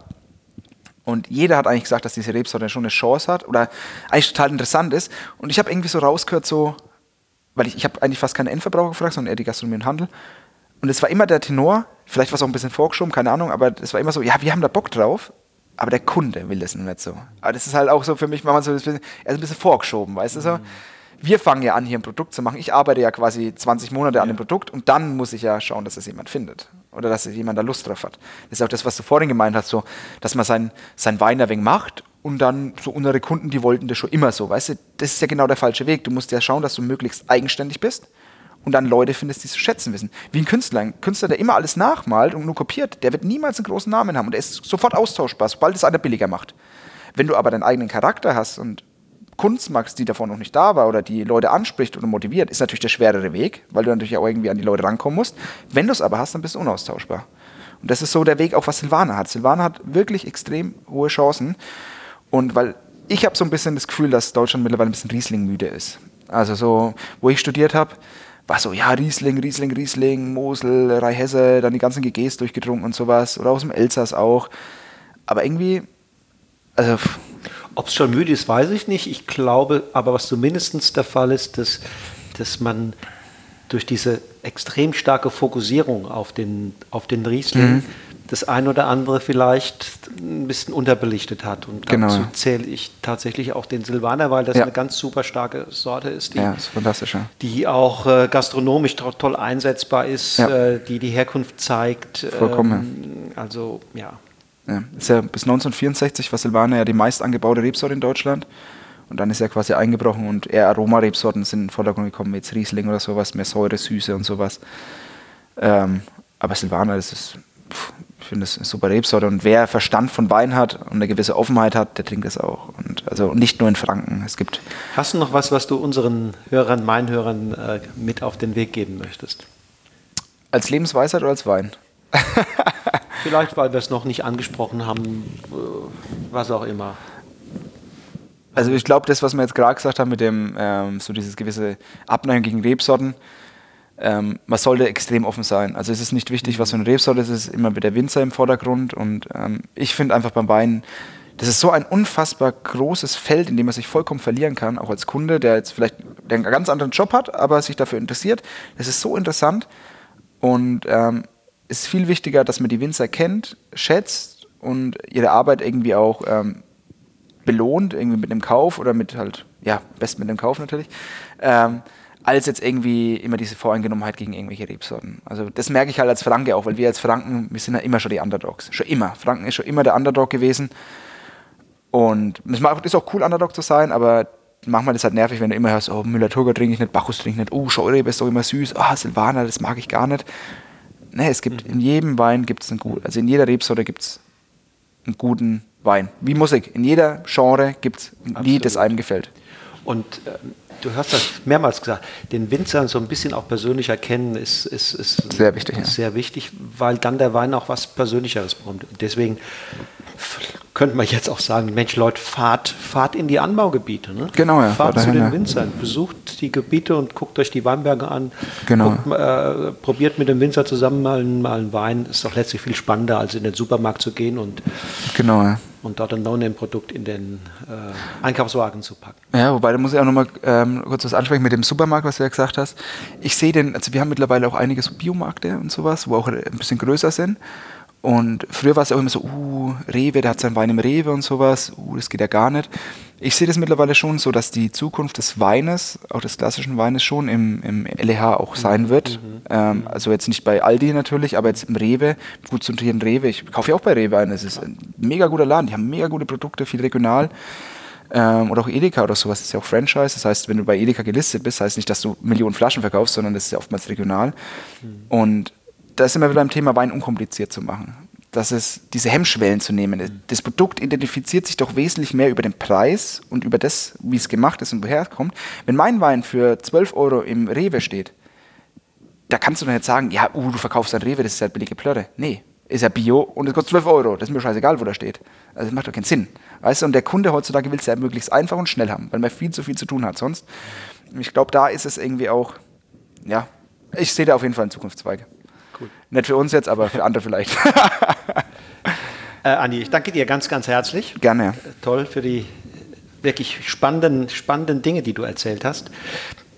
Eine Frage bleibt. Welchen Wein trinken wir jetzt zusammen?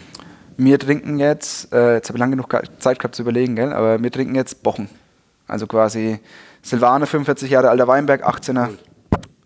Super Stoff. Genau. Wie, wird er jetzt, wie wird er sich präsentieren? Das ist das Schöne bei uns in drei Lagen. Wir haben ja Herleiden, Bochen und ähm, Scheckenbach. Mhm.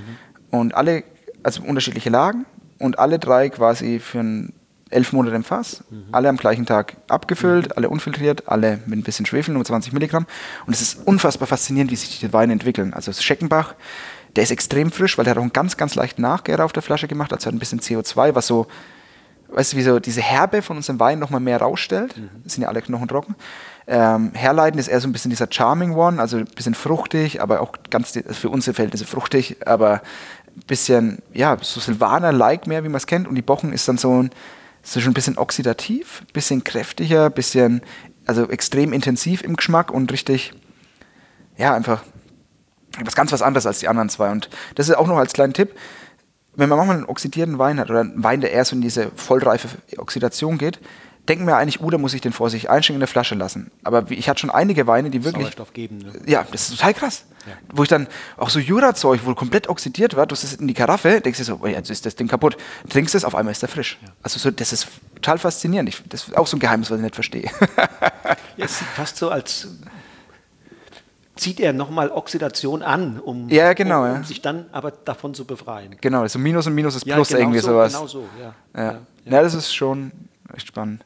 Das ist auch das Schöne. Ich meine, da ist auch so, wie, wie, wir fragen ja auch mal mal Kunden so, ja, wie, wie, wie lange kann man denn noch halb machen? Äh, wie, wie lange haltbar? Oder was, ähm, was, wann trinke ich den am besten? Es geht immer um den eigenen Geschmack. Also ich habe meinen Geschmack und der Kunde hat seinen Geschmack oder der Weintrinker. Und wenn er sagt, ich möchte es erfrisch und knackig trinken, na jetzt, wenn es eher reif ist oder auch ein bisschen überreif, dann wartet es halt einfach noch zehn Jahre oder wie lange auch immer. Aber das hat immer jeder selber zu entscheiden, auch die Trinktemperatur. Seid unvoreingenommen, hier an die Hörer, seid unvoreingenommen, probiert einfach und wie es euch schmeckt, ist cool. Ob da jetzt irgendwie ein Weinfreak sagt, oh, Spätburgunder, würde ich ganz anders trinken, das ist egal. Man muss es für sich selber entwickeln und selber rausfinden, was einem schmeckt deswegen auch experimentieren ein bisschen. Genau, ne? absolut. Auch mal ja. Weißwein vielleicht ein bisschen wärmer trinken, als man das normal gewohnt genau, ist. Und Rotwein genau. vielleicht auch mal einen Tick kühler probieren. Genau. Dann findet man es raus. Absolut, ja. Also, learning by drinking, ja. Danke, learning by drinking. Das machen die jetzt auch. Tschüss, ciao. So, ihr Lieben, das war das Interview mit Andy Weigand, dem jungen Wilden, der die Weinszene des urgemütlichen barocken Ephofen gerade ziemlich aufmischt. Aber er ist mit seinem Kurs keineswegs allein auf weiter Flur. Nächste Woche bin ich mit einer Weggefährtin von ihm verabredet, die zwar andere Akzente setzt, aber nichtsdestotrotz mit ähnlich ambitionierten Zielen unterwegs ist. Die Rede ist von Laura Seufert, die die Weine des Silvaner Weinguts Seufert zusammen mit ihrem Vater bereitet. Von Jahr zu Jahr werden die Kollektionen der beiden besser und besser. Und Laura übernimmt immer mehr Verantwortung für Weinberg und Keller und bringt dabei ihre Erfahrungen, die sie unter anderem in ausgesprochenen Vorzeigebetrieben bei Ludwig Knoll und Peter Jakob Kühn gesammelt hat, kreativ in die betrieblichen Abläufe ein. Ich freue mich, wenn du am 6. November wieder einschaltest, wenn die nächste Episode von Genuss im Bus mit der Winzerin Laura Seufert an den Start geht. Und solltest du Lust verspüren, die Tage des erneuten Lockdowns nicht gänzlich ohne spannende Weinverkostungen vorüberziehen zu lassen, dann schau dir mal meine Angebote an. Online-Weinverkostungen oder eine Online-Weinparty im Freundeskreis bringen ganz sicher viel gute Laune und die ein oder andere spannende Neuentdeckung in diese für uns alle nicht ganz einfache Zeit. Du findest meine Angebote wie gewohnt auf meiner Website wolfgangstaud.com. Also, hab eine gute Zeit und lass es dir schmecken. Tschüss und auf Wiedersehen.